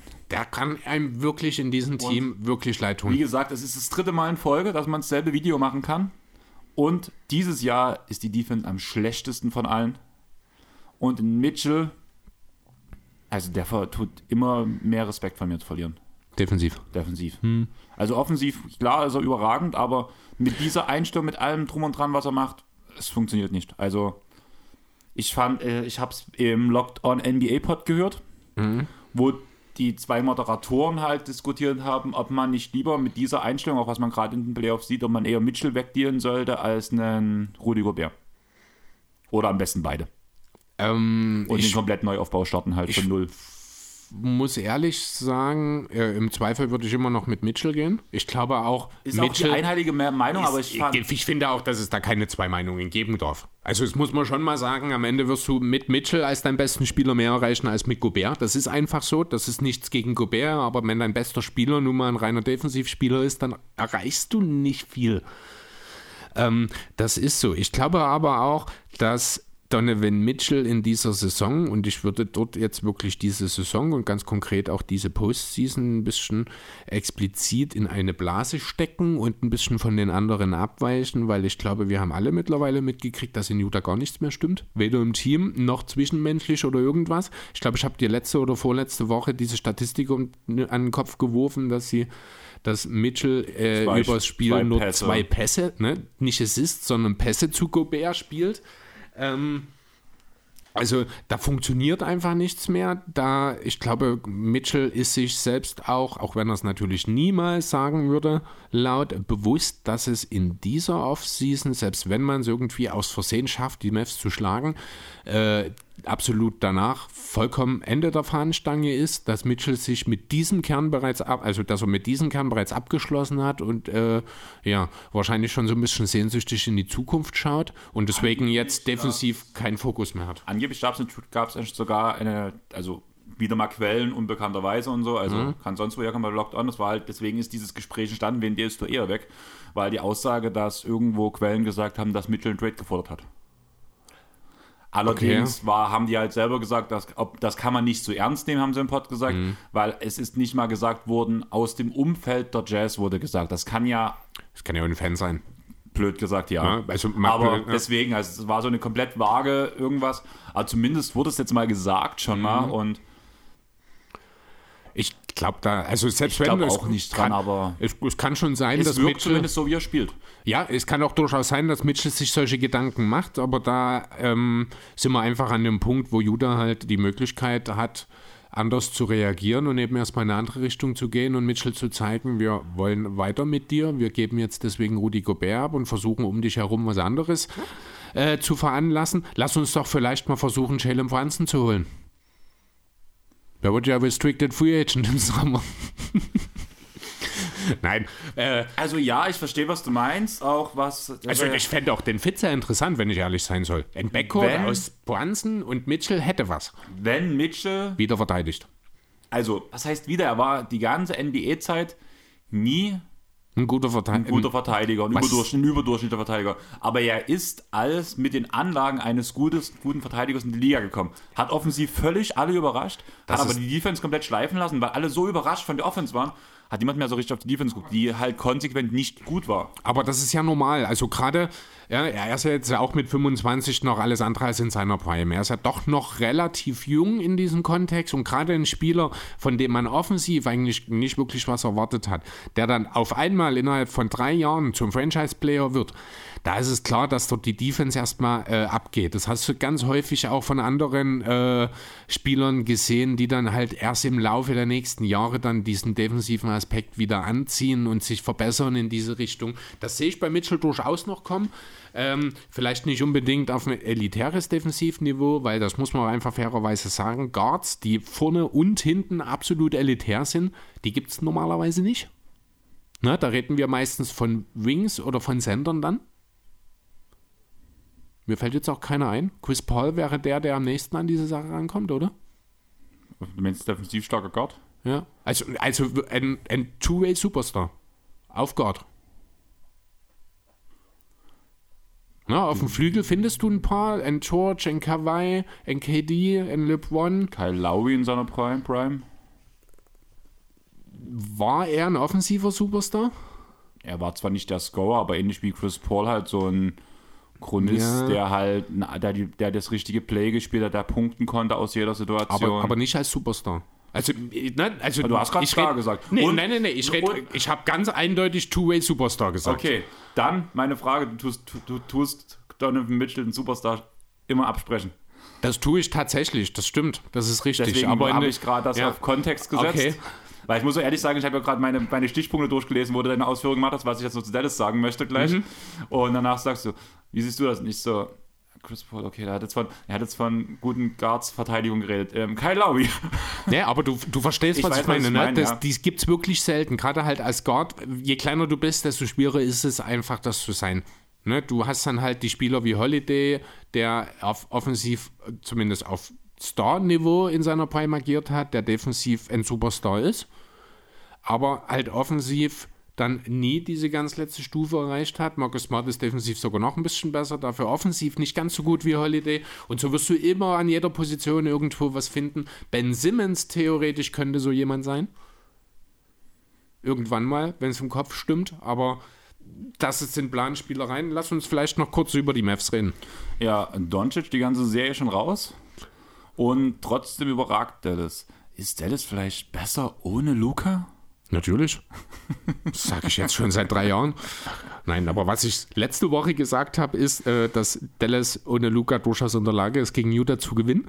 Äh, dass es jetzt sogar zwei aus drei wären, habe ich aus zwei Gründen nicht erwartet. Zum einen, weil ich nicht unbedingt dachte, dass sie wirklich zwei aus drei ohne Luca äh, gewinnen. Zum anderen, weil ich eigentlich schon in Spiel 3 mit Luca wieder gerechnet habe.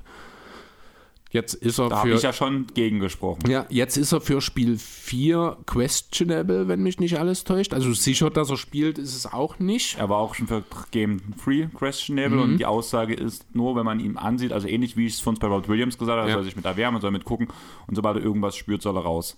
Meine Frage an dich wäre jetzt, das ist ja alles eine Wadenzerrung bei Luca, ne? Mhm. Wäre es nicht sinnvoll, ihn gerade unter der jetzigen Situation für Game 4 auch noch rauszulassen? Einfach weil man dann die Serie splittet, wenn es schlecht läuft? Brunson überragt ja gerade. Man könnte zurück nach Dallas fahren, das heißt, er würde in einem gewohnteren Umfeld seinen Comeback geben, wo er sich auch einfach besser darauf vorbereiten kann, wenn er von zu Hause zum Spiel startet, als wenn er aus dem Hotel kommt. Klar, ganz weicher Faktor, aber man sagt ja nicht umsonst, Heimvorteil liegt nicht bloß in der Halle, sondern auch am Wohnort. Brunson spielt momentan überragend. Kleber hatte seinen Carrier High, hat jetzt zwölf Dreier diese Postseason getroffen. Jetzt schon fast so viel wie in der ganzen Regular Season, oder? Er hat diese Playoffs zwölf Dreier getroffen. Er hat seit 14 dem, übrigens inzwischen. 14, ne, dann waren es 14, okay, dann, dann 14. Und er hat seit dem All-Star-Weekend insgesamt 14 Dreier getroffen. Der hat in der Regular Season seit dem All-Star-Break keinen einzigen Dreier getroffen. Keinen einzigen. Krass. Und jetzt sind es Ja, jetzt steht er bei 14 von 21 gerade da. Gut, es hilft natürlich, wenn du dann mal so ein Spiel mit 8 Dreiern hast, wo einfach Genau. alles läuft. Ne? Ironisch, äh, Also- das, oder perfekt natürlich auch, dass das genau in so einem Spiel passiert, wo man es auch braucht, wo kein Luca da ist. Ganz kurz, wenn die Dallas Nerds mich jetzt ähm, korrigieren wollen, das habe ich auf Twitter gefunden und das wurde von Shams repostet. Von daher war ich mir ziemlich sicher, dass das so stimmt. Das kann schon sein. Ich kann ja mal gucken, ob Bloß, ich in dass den das- Gamelogs das- von Maxi dass- mal kurz Nicht, dass wir reingucken. hier irgendwelche Fake News, wir waren vorhin schon bei den Querdenkern, wo du mich hinschieben wolltest. Vielleicht wäre es jetzt genau weitergegangen, aber deswegen will ich mich gleich nochmal rechtfertigen, wie Xavier Naidoo, der sich jetzt entschuldigt hat, weil er gemerkt hat, das Geld wird wahrscheinlich knapp. Okay, also so richtig kann ich deine Aussagen, äh, tue ich mich ein bisschen schwer. Also ich habe jetzt mal die Gamelogs von Maxi offen, die letzten vier Spiele hat er nicht gemacht. Ich gebe dir mal nur die Dreierzahlen an von den Spielen davor. 2 von 5, 2 von 7, 1 von 4, 1 von 6. Also hat er Scheiße geworfen. Also war- das Jahr, das, warte mal, ich mach mal hier vom 7.3. bis zum 1.4. Das sind die letzten 14 Spiele von Kleber. In denen hat er 14 Spiele, hat er im Schnitt 0,8 getroffen. Also hat er 12, Also war es am Ende genauso viele in der Regular Season seit dem All-Star Break wie jetzt in, der, jetzt in den drei Spielen in der Offseason. Da war es wahrscheinlich so und habe ich das falsch gesetzt. kann schon, also es kommt schon ungefähr hin, ja. Fakt ist halt, die Quote in diesem Zeitraum ist halt vor allem unter aller Sau. Auf jeden Fall. Man spielt 20 wieder zu Hause. Kleber wirft gut, beziehungsweise das Team funktioniert allgemein sehr gut, wenn man die Schwachstellen der Jazz sehr gut ähm, angreifen kann. Und im, mir auch das ganze Jahr von allen auseinandergenommen. und im Schnitt braucht man für eine Wadenzerrung 16 Tage, um zurückzukommen. Also ein- oder normal NBA-Spieler. Wann ist er raus? Das Game vor, also die Nacht heute, Samstag auf Sonntag, wäre Tag 13. Okay. Also warum nicht noch bis Tag 16 warten, wo danach bist du im Schnitt mit drin und dann kannst du ihn gemütlich zu Hause ranführen. Ja gut, also ähm, wie du schon sagst, das Thema mit dem Zuhause oder auswärts, das würde für mich jetzt weniger relevant sein in dem Kontext. Vielmehr ist es einfach die Tatsache, du sitzt gerade ohne deinen besten Spieler mit einer 2 zu 1 Führung da, die wirklich nur die wenigsten so in dieser Form erwartet haben. Nutzt diese Führung, die du jetzt hast, um eben Luca nochmal für Spiel 4 zu schonen. Im schlimmsten Fall kommst du mit einer ausgeglichenen Serie wieder nach Hause und hast auf einmal einen der fünf besten Spieler der Liga wieder zur Verfügung. Im schlechtesten Fall Breaking News. ja. Zion bringt in Kombination mit Jordan einen Naruto-Schuh raus. Wow. Danke für nichts. ähm, Im schlechtesten Fall hast du halt das Spiel verloren, hast vielleicht auch in dem Spiel 5 noch keinen Luca. Ähm, und das ist trotzdem noch okay. Das Schlimmste, was wirklich passieren kann, der absolute Worst Case ist, Luca kommt zurück, man gewinnt vielleicht sogar das Spiel, aber Luca Verletzung, Lukas Verletzung bricht halt wieder auf oder sowas und dann fehlt er die ganze nächste Runde. Deswegen Mit, lieber noch, noch aufs Heimspiel ja. warten, wo man halt dann auch sein komplettes Umfeld um sich rum hat und man Genau. Nur auch nochmal ein paar also zusätzliche also, Tage auf spielfrei hat. Einfach. Ja, vor, vor, allem das. Also wie gesagt, also das, ob da nur zu Hause oder in Utah sein erstes Spiel nach der Verletzung gibt, das ist für mich persönlich spielt es keine Rolle. Ich glaube auch nicht, dass das für ihn einen großen Unterschied macht. Ähm, denn diese Heim-Auswärts-Geschichte ist ja doch eher eine Rollenspieler-Thematik und Nein, Luca ist kein Rollenspieler. Ach so? Äh, nee. Aber wir haben doch gerade gesagt, dass die Dallas Mavericks besser spielen, wenn er nicht spielt. Das man ja, ja ein meines werden von der stimmt. Saison. Wenn ne? er nicht spielt, hat er eine sehr klar definierte Rolle. Ne? Ne? Handtuchwedler. genau.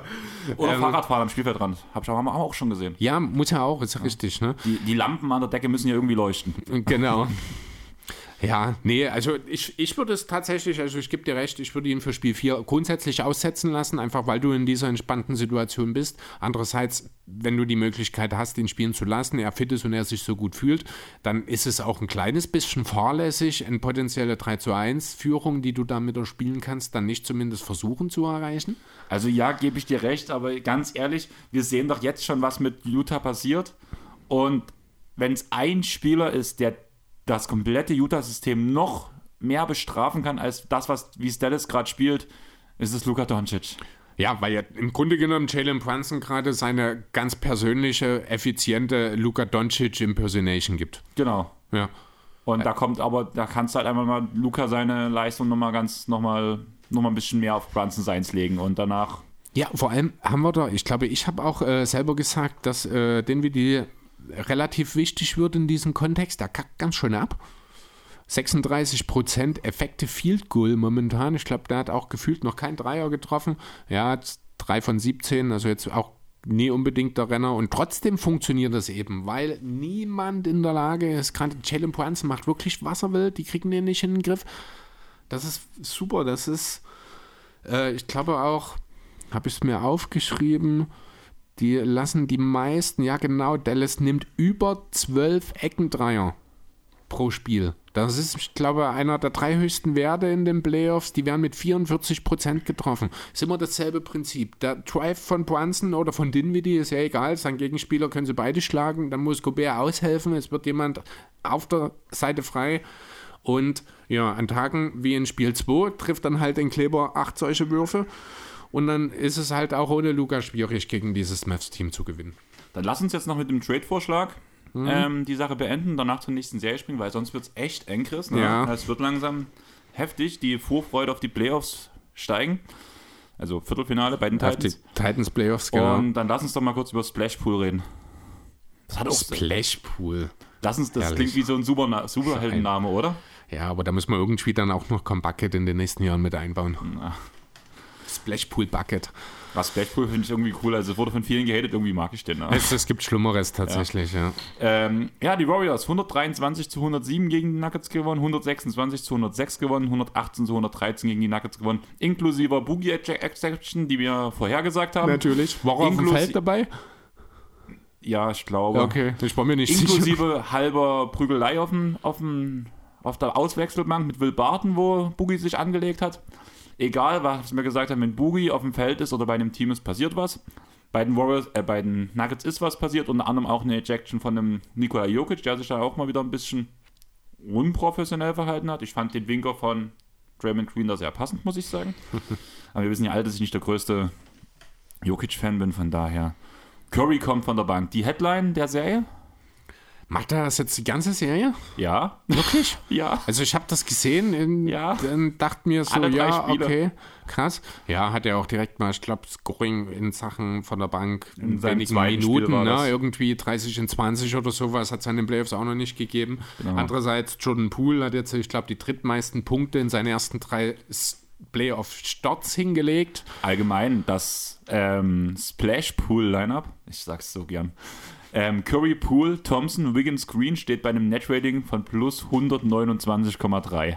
In einem Net-Rating von plus und ja gut, ähm, die Zahl ist natürlich ein bisschen absurd, es wundert mich aber auch nicht wirklich, ja. denn du hast, ähm, du hast einen überragenden Verteidiger mit Queen, du hast zwei sehr, sehr gut, also einen sehr, sehr guten und einen guten mit Wiggins und mit Thompson. Du Den siehst du gerade als sehr, sehr, äh, als guten und sehr guten an? Ja, ich glaube, Wiggins ist momentan noch ein bisschen Gut, der bessere Verteidiger. so. Sind wir uns Ja. einig? Ähm, dann hast du mit Curry jemanden, der zwar physisch in der Blase eingeschränkt ist, aber ein überragend guter und intelligenter Teamverteidiger Sagen, ist. macht halt schlau. Ja, oh ja, und dann ist da Jordan Poole, den kann ich defensiv nicht so richtig greifen. Ist, ich glaube, schon ein bisschen das schwarze Loch in dieser Lineup. Aber jetzt auch nicht so sehr, dass er jetzt ein schlechter Verteidiger ist, oder? Naja, das Ding ist, wenn du ein langsames, typisches Playoff-Spiel hättest, ähm, Was ein langsames, zügiges? typisches, Ach, typisches, okay. Playoff-Spiel, wäre das halt, dann könntest du ihn, glaube ich, gut attackieren. Das Problem ist, ich habe das Gefühl, wenn dieses Line auf dem Feld ist, die spielen so schnell und so, so bam, bam, bam, bam, dass versucht, ähm, dass die Nuggets versuchen, das Tempo mitzugehen. Die versuchen genauso schnell mitzuspielen. Ja, das funktioniert und natürlich das funktioniert nicht. Es entstehen viele dumme Würfe, es entstehen viele Turnover und deswegen, weil in dieser Geschwindigkeit kannst du dir ja niemanden direkt raussuchen, den du attackierst. Ja. Das funktioniert halt einfach nicht und deswegen wird Pull halt nicht so sehr attackiert und deswegen ist es immer die Team- Team-Defense, die funktionieren muss. Und mit, wie du gesagt hast, drei guten bis sehr guten bis sehr, sehr guten Verteidigern ist es schwierig, eine Team-Defense auseinanderzunehmen, wenn du halt dir niemanden direkt rauspickst. Ja, und ich finde, Draymond Queen zeigt hier jetzt auch nochmal ganz klar seinen Case, warum ich ihn, wenn er nicht die Hälfte der Saison verpasst hätte, zum Defensive Player of the Year Verstehe ich gewählt hätte. völlig. Also das hat, da waren wir uns ja auch einig bei Ja, dem Punkt. Also was der auch gegen Jokic, gut, Jokic hatte jetzt in Spiel 3 sein erstes äh, rein statistisch wirklich gutes, gutes Spiel mit 37 und 18, hat aber auch dort fünf Turnover aufgelegt. Ähm, ansonsten in den ersten beiden Spielen, und da sieht man eben auch, es fehlt, also es ist gar nicht nötig, ihn zu doppeln. Das ist genau das, was ich so ein bisschen auch gesagt habe. Du musst Jokic einerseits dazu bringen, dass er die Spiele selber dominiert. Das hat er in Spiel 3 das erste Mal gemacht. Deswegen ist dieses Spiel 3 gefühlt auch das engste gewesen. Ich glaube, auch von den Zahlen her, wenn mich nicht alles. Ja, genau, die ersten beiden waren ja doch eher Blowouts. Ähm, weil dort eben Jokic auch selber nicht in der Lage war, so zu scoren, weil Queen ihn zwischenzeitlich auch mal, ich glaube, bei einem 0 von 8 Stretch oder sowas gelassen hat. Ich glaube, äh, Jokic hat insgesamt gegen Queen nur einen einzigen Dreier in der Serie bisher getroffen. Also wirklich Wahnsinn und es kommt halt einfach keine Hilfe. Also das finde ich auch unter aller Sau, selbst dafür, dass zwei Spieler fehlen. Ähm, elf Punkte von Aaron Gordon kann einfach nicht das sein. Also von ihm muss viel mehr kommen. Die 16 von Will Barton sind da schon sehr, sehr gut bei auch soliden Quoten. Ähm, Montemovis kommt dann noch auf 10. Ja, und dann kommt da schon Bones Highland, aber das ist dann. der jetzt ja auch im Laufe der Serie immer mehr Minuten bekommen hat, weil er der ein, einzige effektive Schütze ist. Ja, also er hat auch mit 41 Prozent, ja gut, Boogie trifft 2 von 3 Dreier, das nehmen wir an der Stelle mal hin. Insgesamt die Dreierquote der Nuggets mit 36 Prozent sogar okay. Die wird halt in erster Linie drunter gezogen wirklich von Jokic, muss man wirklich so sagen, der 2 von 11 getroffen hat und Will Barton, ne Quatsch, Will Barton ist ja sogar gut dabei, wer war es? 2 von 8, Aaron Gordon.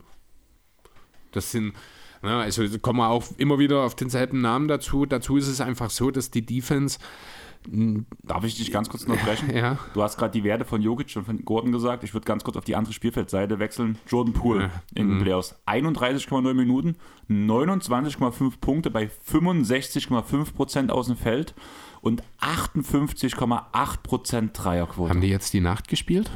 Ähm, ich habe Weil ich habe mir, andere Zahlen. ich hab mir heute früh die Werte rausgeschrieben. Dann muss es Also ich habe BKRF hier vor mir und das sind, sag nochmal, oder bin ich in der falschen Zeile gewesen? ähm, 65,5% aus dem Feld und 58,8% Dreier. Das habe ich mir heute früh rausgeschrieben. Also BKRF über die Serie 66,7, 59,1 für 28,7 Punkte. Also ich habe bei allen andere Zahlen als du. Und ich habe wirklich BKRF gerade vor mir. Okay. Das ist da heute früh was anderes? Nee. Deswegen Oder habe ich bei NBA Stats geguckt? Nee, da wird oder bei anderes. Cleaning the Glass. Nee, Cleaning, Nee, Cleaning the Glass habe ich nie geguckt, Nee. das weiß ich. Keine Ahnung. Ist auch egal. Also grundsätzlich, aber auch wenn die Zahlen ein kleines bisschen voneinander abweichen, sind es trotzdem absurde Zahlen. Hier äh, müssen wir nicht drüber reden. Also ein True-Shooting von 83,9 Prozent, um es mal auf den Punkt zu bringen, bei Jordan Poole ist natürlich absurd. Dass Steph Curry mit seinen 70,1 Prozent dort nur auf Platz 2 liegt, teamintern ist, ist schon lustig und besonders wenn du dran denkst, dass mit Thompson und Wiggins gleich nochmal zwei im Dunstkreis von über 63 Prozent rumrennen. Und das sind ja alles Spieler, die auch relativ hochvolumig abschließen, ne? Sind wir uns einig, dass die Serie 4-0 ausgeht? Ich fürchte ja. Okay. Wollen wir bis noch weiter über die Serie reden? Weil Nee. sonst würde ich mal ganz kurz über die Zukunft reden. Ähm, haben die Warriors jetzt schon ihren neuen Kern, die nächste Generation nach Steph und Clay und Queen zusammen mit Poole, Kuminga, Moody, Wiseman? Also es gibt wahrscheinlich kein Team, das momentan so extrem erfolgreich zweigleisig oder vielleicht auch noch nie ein Team gegeben, das ist so extrem erfolgreich zweigleisig unterwegs ist wie die Warriors in Sachen Gegenwart und Zukunft. Das ist echt Wahnsinn. Die Frage ist, würdest du, also wie läuft's jetzt ab? Du kannst Poole diese Offseason vorzeitig einen Vertrag verlängern. Wie teuer wird das Team? Das Team wird teuer. Ich glaube, auch ohne Pool ist man schon locker an der Grenze. äh, Man ist in selbst das teuerste Steuer. Team. Mhm. Genau, ja, zeigt aber auch, dass man äh, in San Francisco da nicht ganz so viel Wert auf das Geld liegt. Deswegen wäre ich nicht allzu überrascht, wenn Pool eine Verlängerung bekommt. Allerdings habe ich Interviews gelesen zu dem Punkt. Ne? Da wurde auch der Besitzer gefragt, wie sieht das aus, ähm, in der Offseason Pool verlängern und nicht. Und da wurde das einfach abgewinkt, das Thema, dass wir darüber nicht reden. Danach wurde von Keith Smith, das ist der Cap-Experte von Spotrack, wurde gesagt, hat, wurde vor den Playoffs gesagt, dass wahrscheinlich wird Pool einen Vertrag 90-4 bekommen. Ungefähr so in der Drehe. Während den Playoffs hat er sich korrigiert, wenn er so weiterspielt, da kriegt er weit über 100 Millionen jetzt schon in dieser Offseason zusätzlich. Äh, ganz kurz. Ja. Ach so, nee, okay, ja, nee, red weiter. Und wenn diese 90-4 plus eingetroffen werden, hätte man, glaube 500. Ist das, nee, das ist zu viel. 500 Doch, Millionen. 500 Millionen, die Zahl habe ich auch gelesen jetzt die Woche irgendwo Genau. im Zusammenhang, ja. Luxussteuer Äh, bezahlt. nee, in, inklusive, also alles in allem, Alles in allem. Gehälter plus Luxussteuer, und 500 daraufhin, auf Millionen. diesen Betrag habe ich halt diesen Kommentar vom Besitzer gelesen, dass er darüber nicht reden will, weil wir gerade in den Playoffs sind. Und wo das einfach abgekriegt wurde. Ja. Ist, ein, ist ein smarter Kommentar, Ja, aber genau. spricht auch dafür, dass dass wirklich drüber nachgedacht wird, ob man ihn überhaupt hält, sage ich mal. Einfach aus dem Grund, sonst würde man einfach sagen, ja klar, nehmen wir den. Scheiß aufs Geld. nee, ja, kann man so interpretieren, ist halt schon wieder reine Interpretation. Im Grunde genommen hat er einfach nur gesagt, das ist kein Thema für jetzt. Und alles, was du jetzt in der Folge dazu sagst oder was ich jetzt in der Folge dazu sage, ist halt Interpretation. Wir das wissen nicht, wir was die. Warriors. Naja, es ist halt so, man kann. Ähm, man muss halt schon mal ein bisschen aufpassen, dass man, und das ist halt leider ein Problem in der heutigen Zeit, es werden Dinge gesagt und das, was gesagt wurde, spielt keine Rolle, weil jeder eine eigene Interpretation davon hat, die häufig eben nicht mehr ganz oder überhaupt nicht mehr mit dem übereinstimmen, was eigentlich gesagt wurde. Oh du ja, hast natürlich recht. Ich habe da eine Diskussion jetzt äh, geführt diese Woche, Chris, Mhm. ganz kurz off-topic. Ein Kumpel, den ich wirklich als Kumpel sehe, hat gedacht, ich kann ihn nicht leiden, Mhm. weil ich meine Freunde prinzipiell beleidige und von oben herab schaue. ja, das mache ich auch. Ja, aber wir ignorieren Menschen, die wir nicht mögen. Mhm.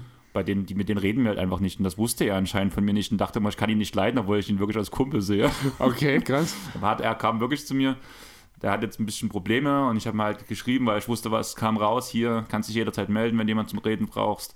Ich habe ja auch die Therapie weg und sowas. Können, also meld dich einfach, wenn du jemanden brauchst. Und da kam der gestern im Biergarten zu mir, wo ich kurz bloß auf ein Bier reingegangen bin. Ich muss mich mal ganz kurz sagen, danke, dass du mir das geschrieben hast. Warum schreibst du mir das? Ich so, na, weil wir Freunde sind. Ja, aber du tust mich doch mal so von oben herab ähm, angucken und tust mich mal beleidigen und sowas. Ich so, ja, umso mehr ich jemanden mag, umso mehr beleidige ich die Person. Ja, das, Ah, kann das wusste das, ich nie. das müssen die Leute auch erstmal erkennen. Das Und stimmt. das passt ist, sehr gut gerade zu dem Thema, wo du sagst, Ja. das eine wird gesagt und das andere wird reininterpretiert.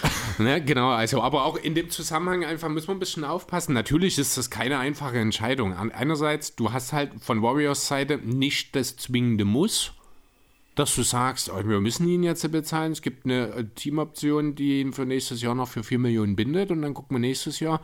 Das kann ihn natürlich einerseits zur Folge haben, dass der gute Jordan dann sagt, oh, die, sorry, ich wollten die nie mit mir, dann Ja, gucke den ich mich Hayward. Macht dann woanders. Gordon Hayward. Genau, gucke ich mir halt woanders meine Option an.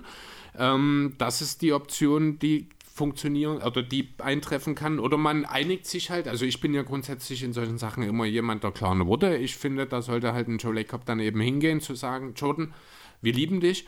Wir würden dich super gerne bei uns langfristig halten, aber bitte, bitte lass uns darüber nächstes Jahr reden, dann ist die finanzielle Situation anders. Wir wollen jetzt dieses Jahr, nachdem wir sag's jetzt einfach mal, in den Conference Finals an den Suns gescheitert sind, äh, wollen wir nächstes Jahr nochmal angreifen. Du bist ein wichtiger Teil davon, aber um das zu schaffen, brauchen wir diese Möglichkeiten, eine gewisse Flexibilität. Deswegen möchten wir gern die Verlängerung oder den neuen Vertrag auf nächstes Jahr setzen.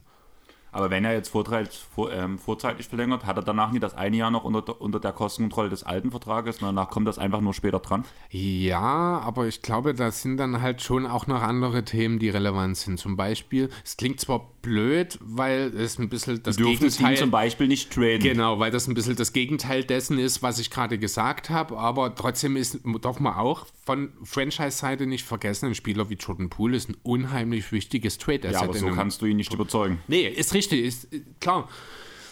Und trotzdem ist es eine, es ist in erster Linie, es ist eine Frage der Flexibilität natürlich. Ähm, andererseits, der Wiggins-Deal läuft dann halt nach 22, 23 aus. Ne? Draymond Queen hat dann eine Spieleroption für 23, 24. Die hundertprozentig ist ziehen wird. Ja, natürlich. Ähm, das sind dann schon auch Möglichkeiten äh, oder andere Möglichkeiten gegeben. Und du darfst halt auch nicht vergessen, die Armada an äh, Minimum-Deals um Iggy, um Porter, um Bielica, um Peyton, um Toscano Anderson. Ähm, das sind alles Minimum-Deals und das sind auch alles wichtige Spieler, die ja auch vielleicht nicht unbedingt nur ein Minimum-Deal im nächsten Jahr wollen. Das wird eine sehr, sehr spannende Geschichte für die Warriors. Ja, ich bin auch gespannt, was rauskommt. Aber ich würde sagen, wir tun mit einem Zitat zur letzten Serie springen, oder? Aha. Heute ist etwas passiert, an das ich immer geglaubt habe. Ich glaube nämlich nicht, dass es dumme Kinder gibt, sie haben nur schlechte Eltern. Die Timberwolves sind dumm, weil ihre Coaches dumm sind. Was ist deine Meinung dazu? Ich, hab, ich, ich würde das Zitat erstmal noch weiterführen. Ich habe es schon in der Halbzeitpause gesagt. Das muss eines der dümmsten Teams sein. Sie haben so viel Talent und dann sind sie dümmer als Steine. Ich bin so frustriert. Die eine Sache, die ich nicht verstehen kann, ist Dummheit auf dem Basketballcourt. Man kann ein Spiel verlieren, aber man darf nicht so spielen. Charles Barkley über die Minnesota Timberwolves nach Spiel Nachdem sie 3. in einem Spiel zweimal einen 21-0-Run zugelassen haben. Zweimal im selben Spiel sogar. Oh Mann, ey. Und einmal davon hat Finch es nicht geschafft, eine Auszeit zu nehmen Das zwischen ist, den Punkten. Genau, das ist der Teil, der dann auch Barclay für die, zu dieser Aussage verleitet hat. Gerade äh, ja, ein 21-0-Lauf des Gegners ohne Auszeit. Das darf eigentlich auch nicht passieren. Also, Vor allem zweimal einen 21-0-Lauf bei einem Spiel, was man gerade mit fünf Punkten, äh, sechs Punkten verloren hat. Ja, Nein, neun stimmt. Punkte, neun Punkte, neun Ja, Punkte, sorry. mhm. ja, Denk mal nach. das ist. In einem Spiel, wo ein Carl Anthony Towns nicht funktioniert hat. Offensiv. Ja, gut, aber das sind ja jetzt drei der letzten vier Spiele gewesen, ne?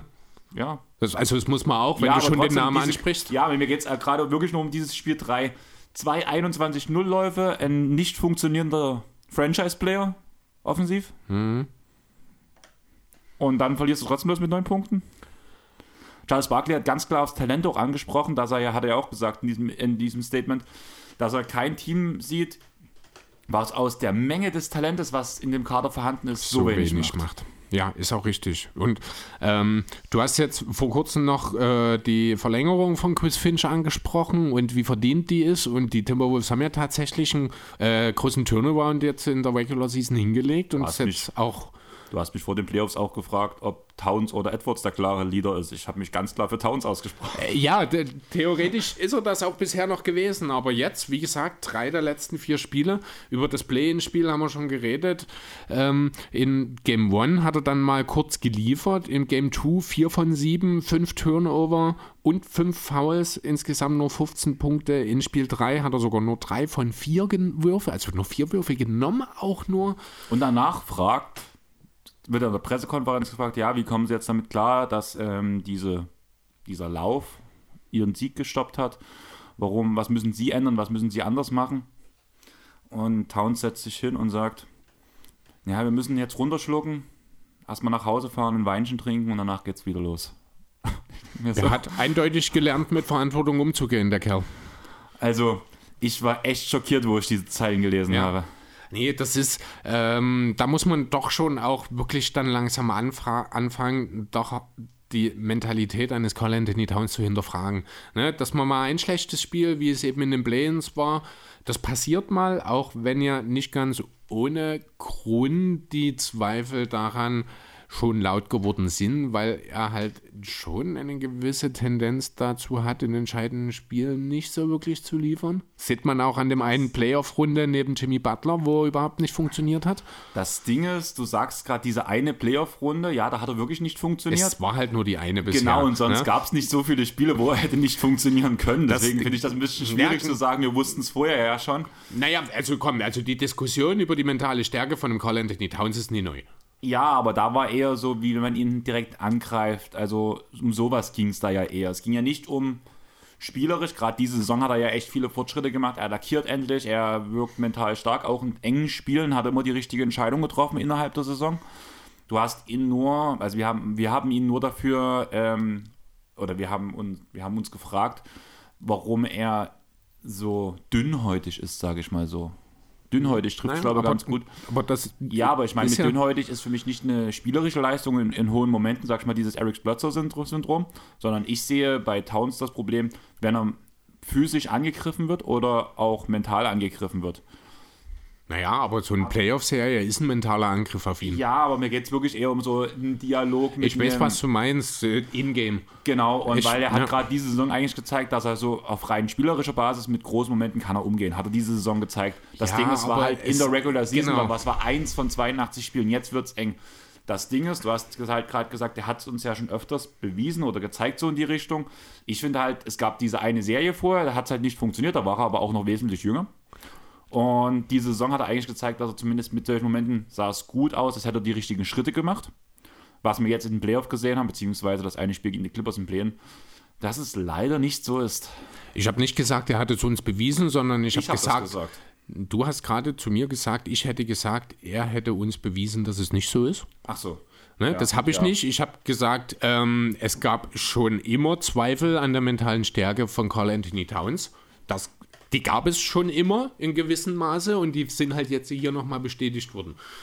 Dass er eben auch dann jeweils immer noch defensiv katastrophal dumme Fouls sich einfängt, auch noch. Also in beiden Spielen auch wieder mit fünf Fouls, dann kannst du halt auch nicht mit der Aggressivität zu Werke gehen, die du normalerweise brauchst, weil du eben immer mit diesem Wissen, beim nächsten bin ich raus, äh, ja, einfach arbeitest und ja, ich weiß nicht, also wo ich sehe es auch nicht, dass sich das jetzt noch ändert in dieser Serie. Ich kann mir vielleicht vorstellen, dass es mal in ein Spiel nochmal für Towns läuft, wie in Spiel 1, dass die Timberwolves dann dort vielleicht auch nochmal einen Sieg holen können. Aber ich sehe die Timberwolves als ja jetzt mittlerweile doch das klar schwächere Team, muss ich, ich schon so sagen. Man hat am Anfang hat man das Problem Steven Adams gehabt, das wurde erkannt. Steven Adams hat in Game 2 hat er nur drei Minuten irgendwas gespielt und wurde seitdem kein einziges Mal mehr eingewechselt.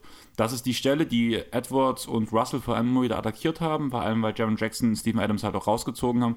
Seitdem Adams nicht mehr spielt, funktioniert es besser. Das soll kein Zeichen sein, dass Adams ein schlechter Spieler ist, nur in dem Matchup ja, schlecht spielbar. Genau. Und deswegen, dieses Problem wurde behoben. behoben und seitdem läuft es halt.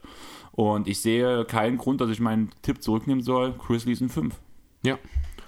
Kann, also im, im besten Fall, wie gesagt, klappt nochmal irgendwie, läuft alles zusammen, dass die Timberwolves vielleicht nochmal eins gewinnen. Das ja, ist das, aber da alles, muss die Big Free auflaufen. Ja, genau, aber das ist halt alles andere als in Stein gemeißelt. Deswegen und ansonsten ist es einfach so, ähm, die Timberwolves, die kriegen aber einfach keine guten Würfe, weil die Grizzlies alles so stark verteidigen, egal ob das dann am Ende in der Zone ist oder draußen. Sind ja jetzt beide Teams auch nicht unbedingt dafür bekannt, gute Dreierteams zu sein. Auch das bestätigt sich in dieser Serie.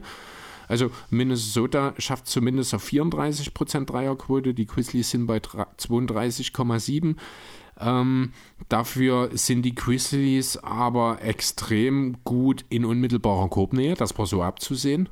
Nee, eigentlich nicht, weil man ja mit Vanderbilt schon so ein bisschen den richtigen hatte, aber wenn Towns Foulprobleme hat. Ja, aber Vanderbilt spielt ja auch kaum. Das, ja. Der wurde ja auch im ersten Spiel von den Grizzlies attackiert und deswegen wurde das ja auch direkt geändert. Ja, genau, aber das ist ja, das hat man ja vor dem Playoff so ein bisschen noch äh, als, ich will nicht sagen Stärke, sondern als Mittel, um die Zone zu verankern, gesehen. Das funktioniert eben auch nicht gegen Morant und Co. Ähm, die treffen sehr gut. Auch Mini ist sehr gut an der, äh, zwar in der Zone unterwegs, aber nicht ganz so effizient. Es ist, also das ist auch, ich muss ehrlich sagen, so, das ist so diese zweite Serie, mit der ich nicht so richtig viel anfangen kann. Ich finde die mega interessant.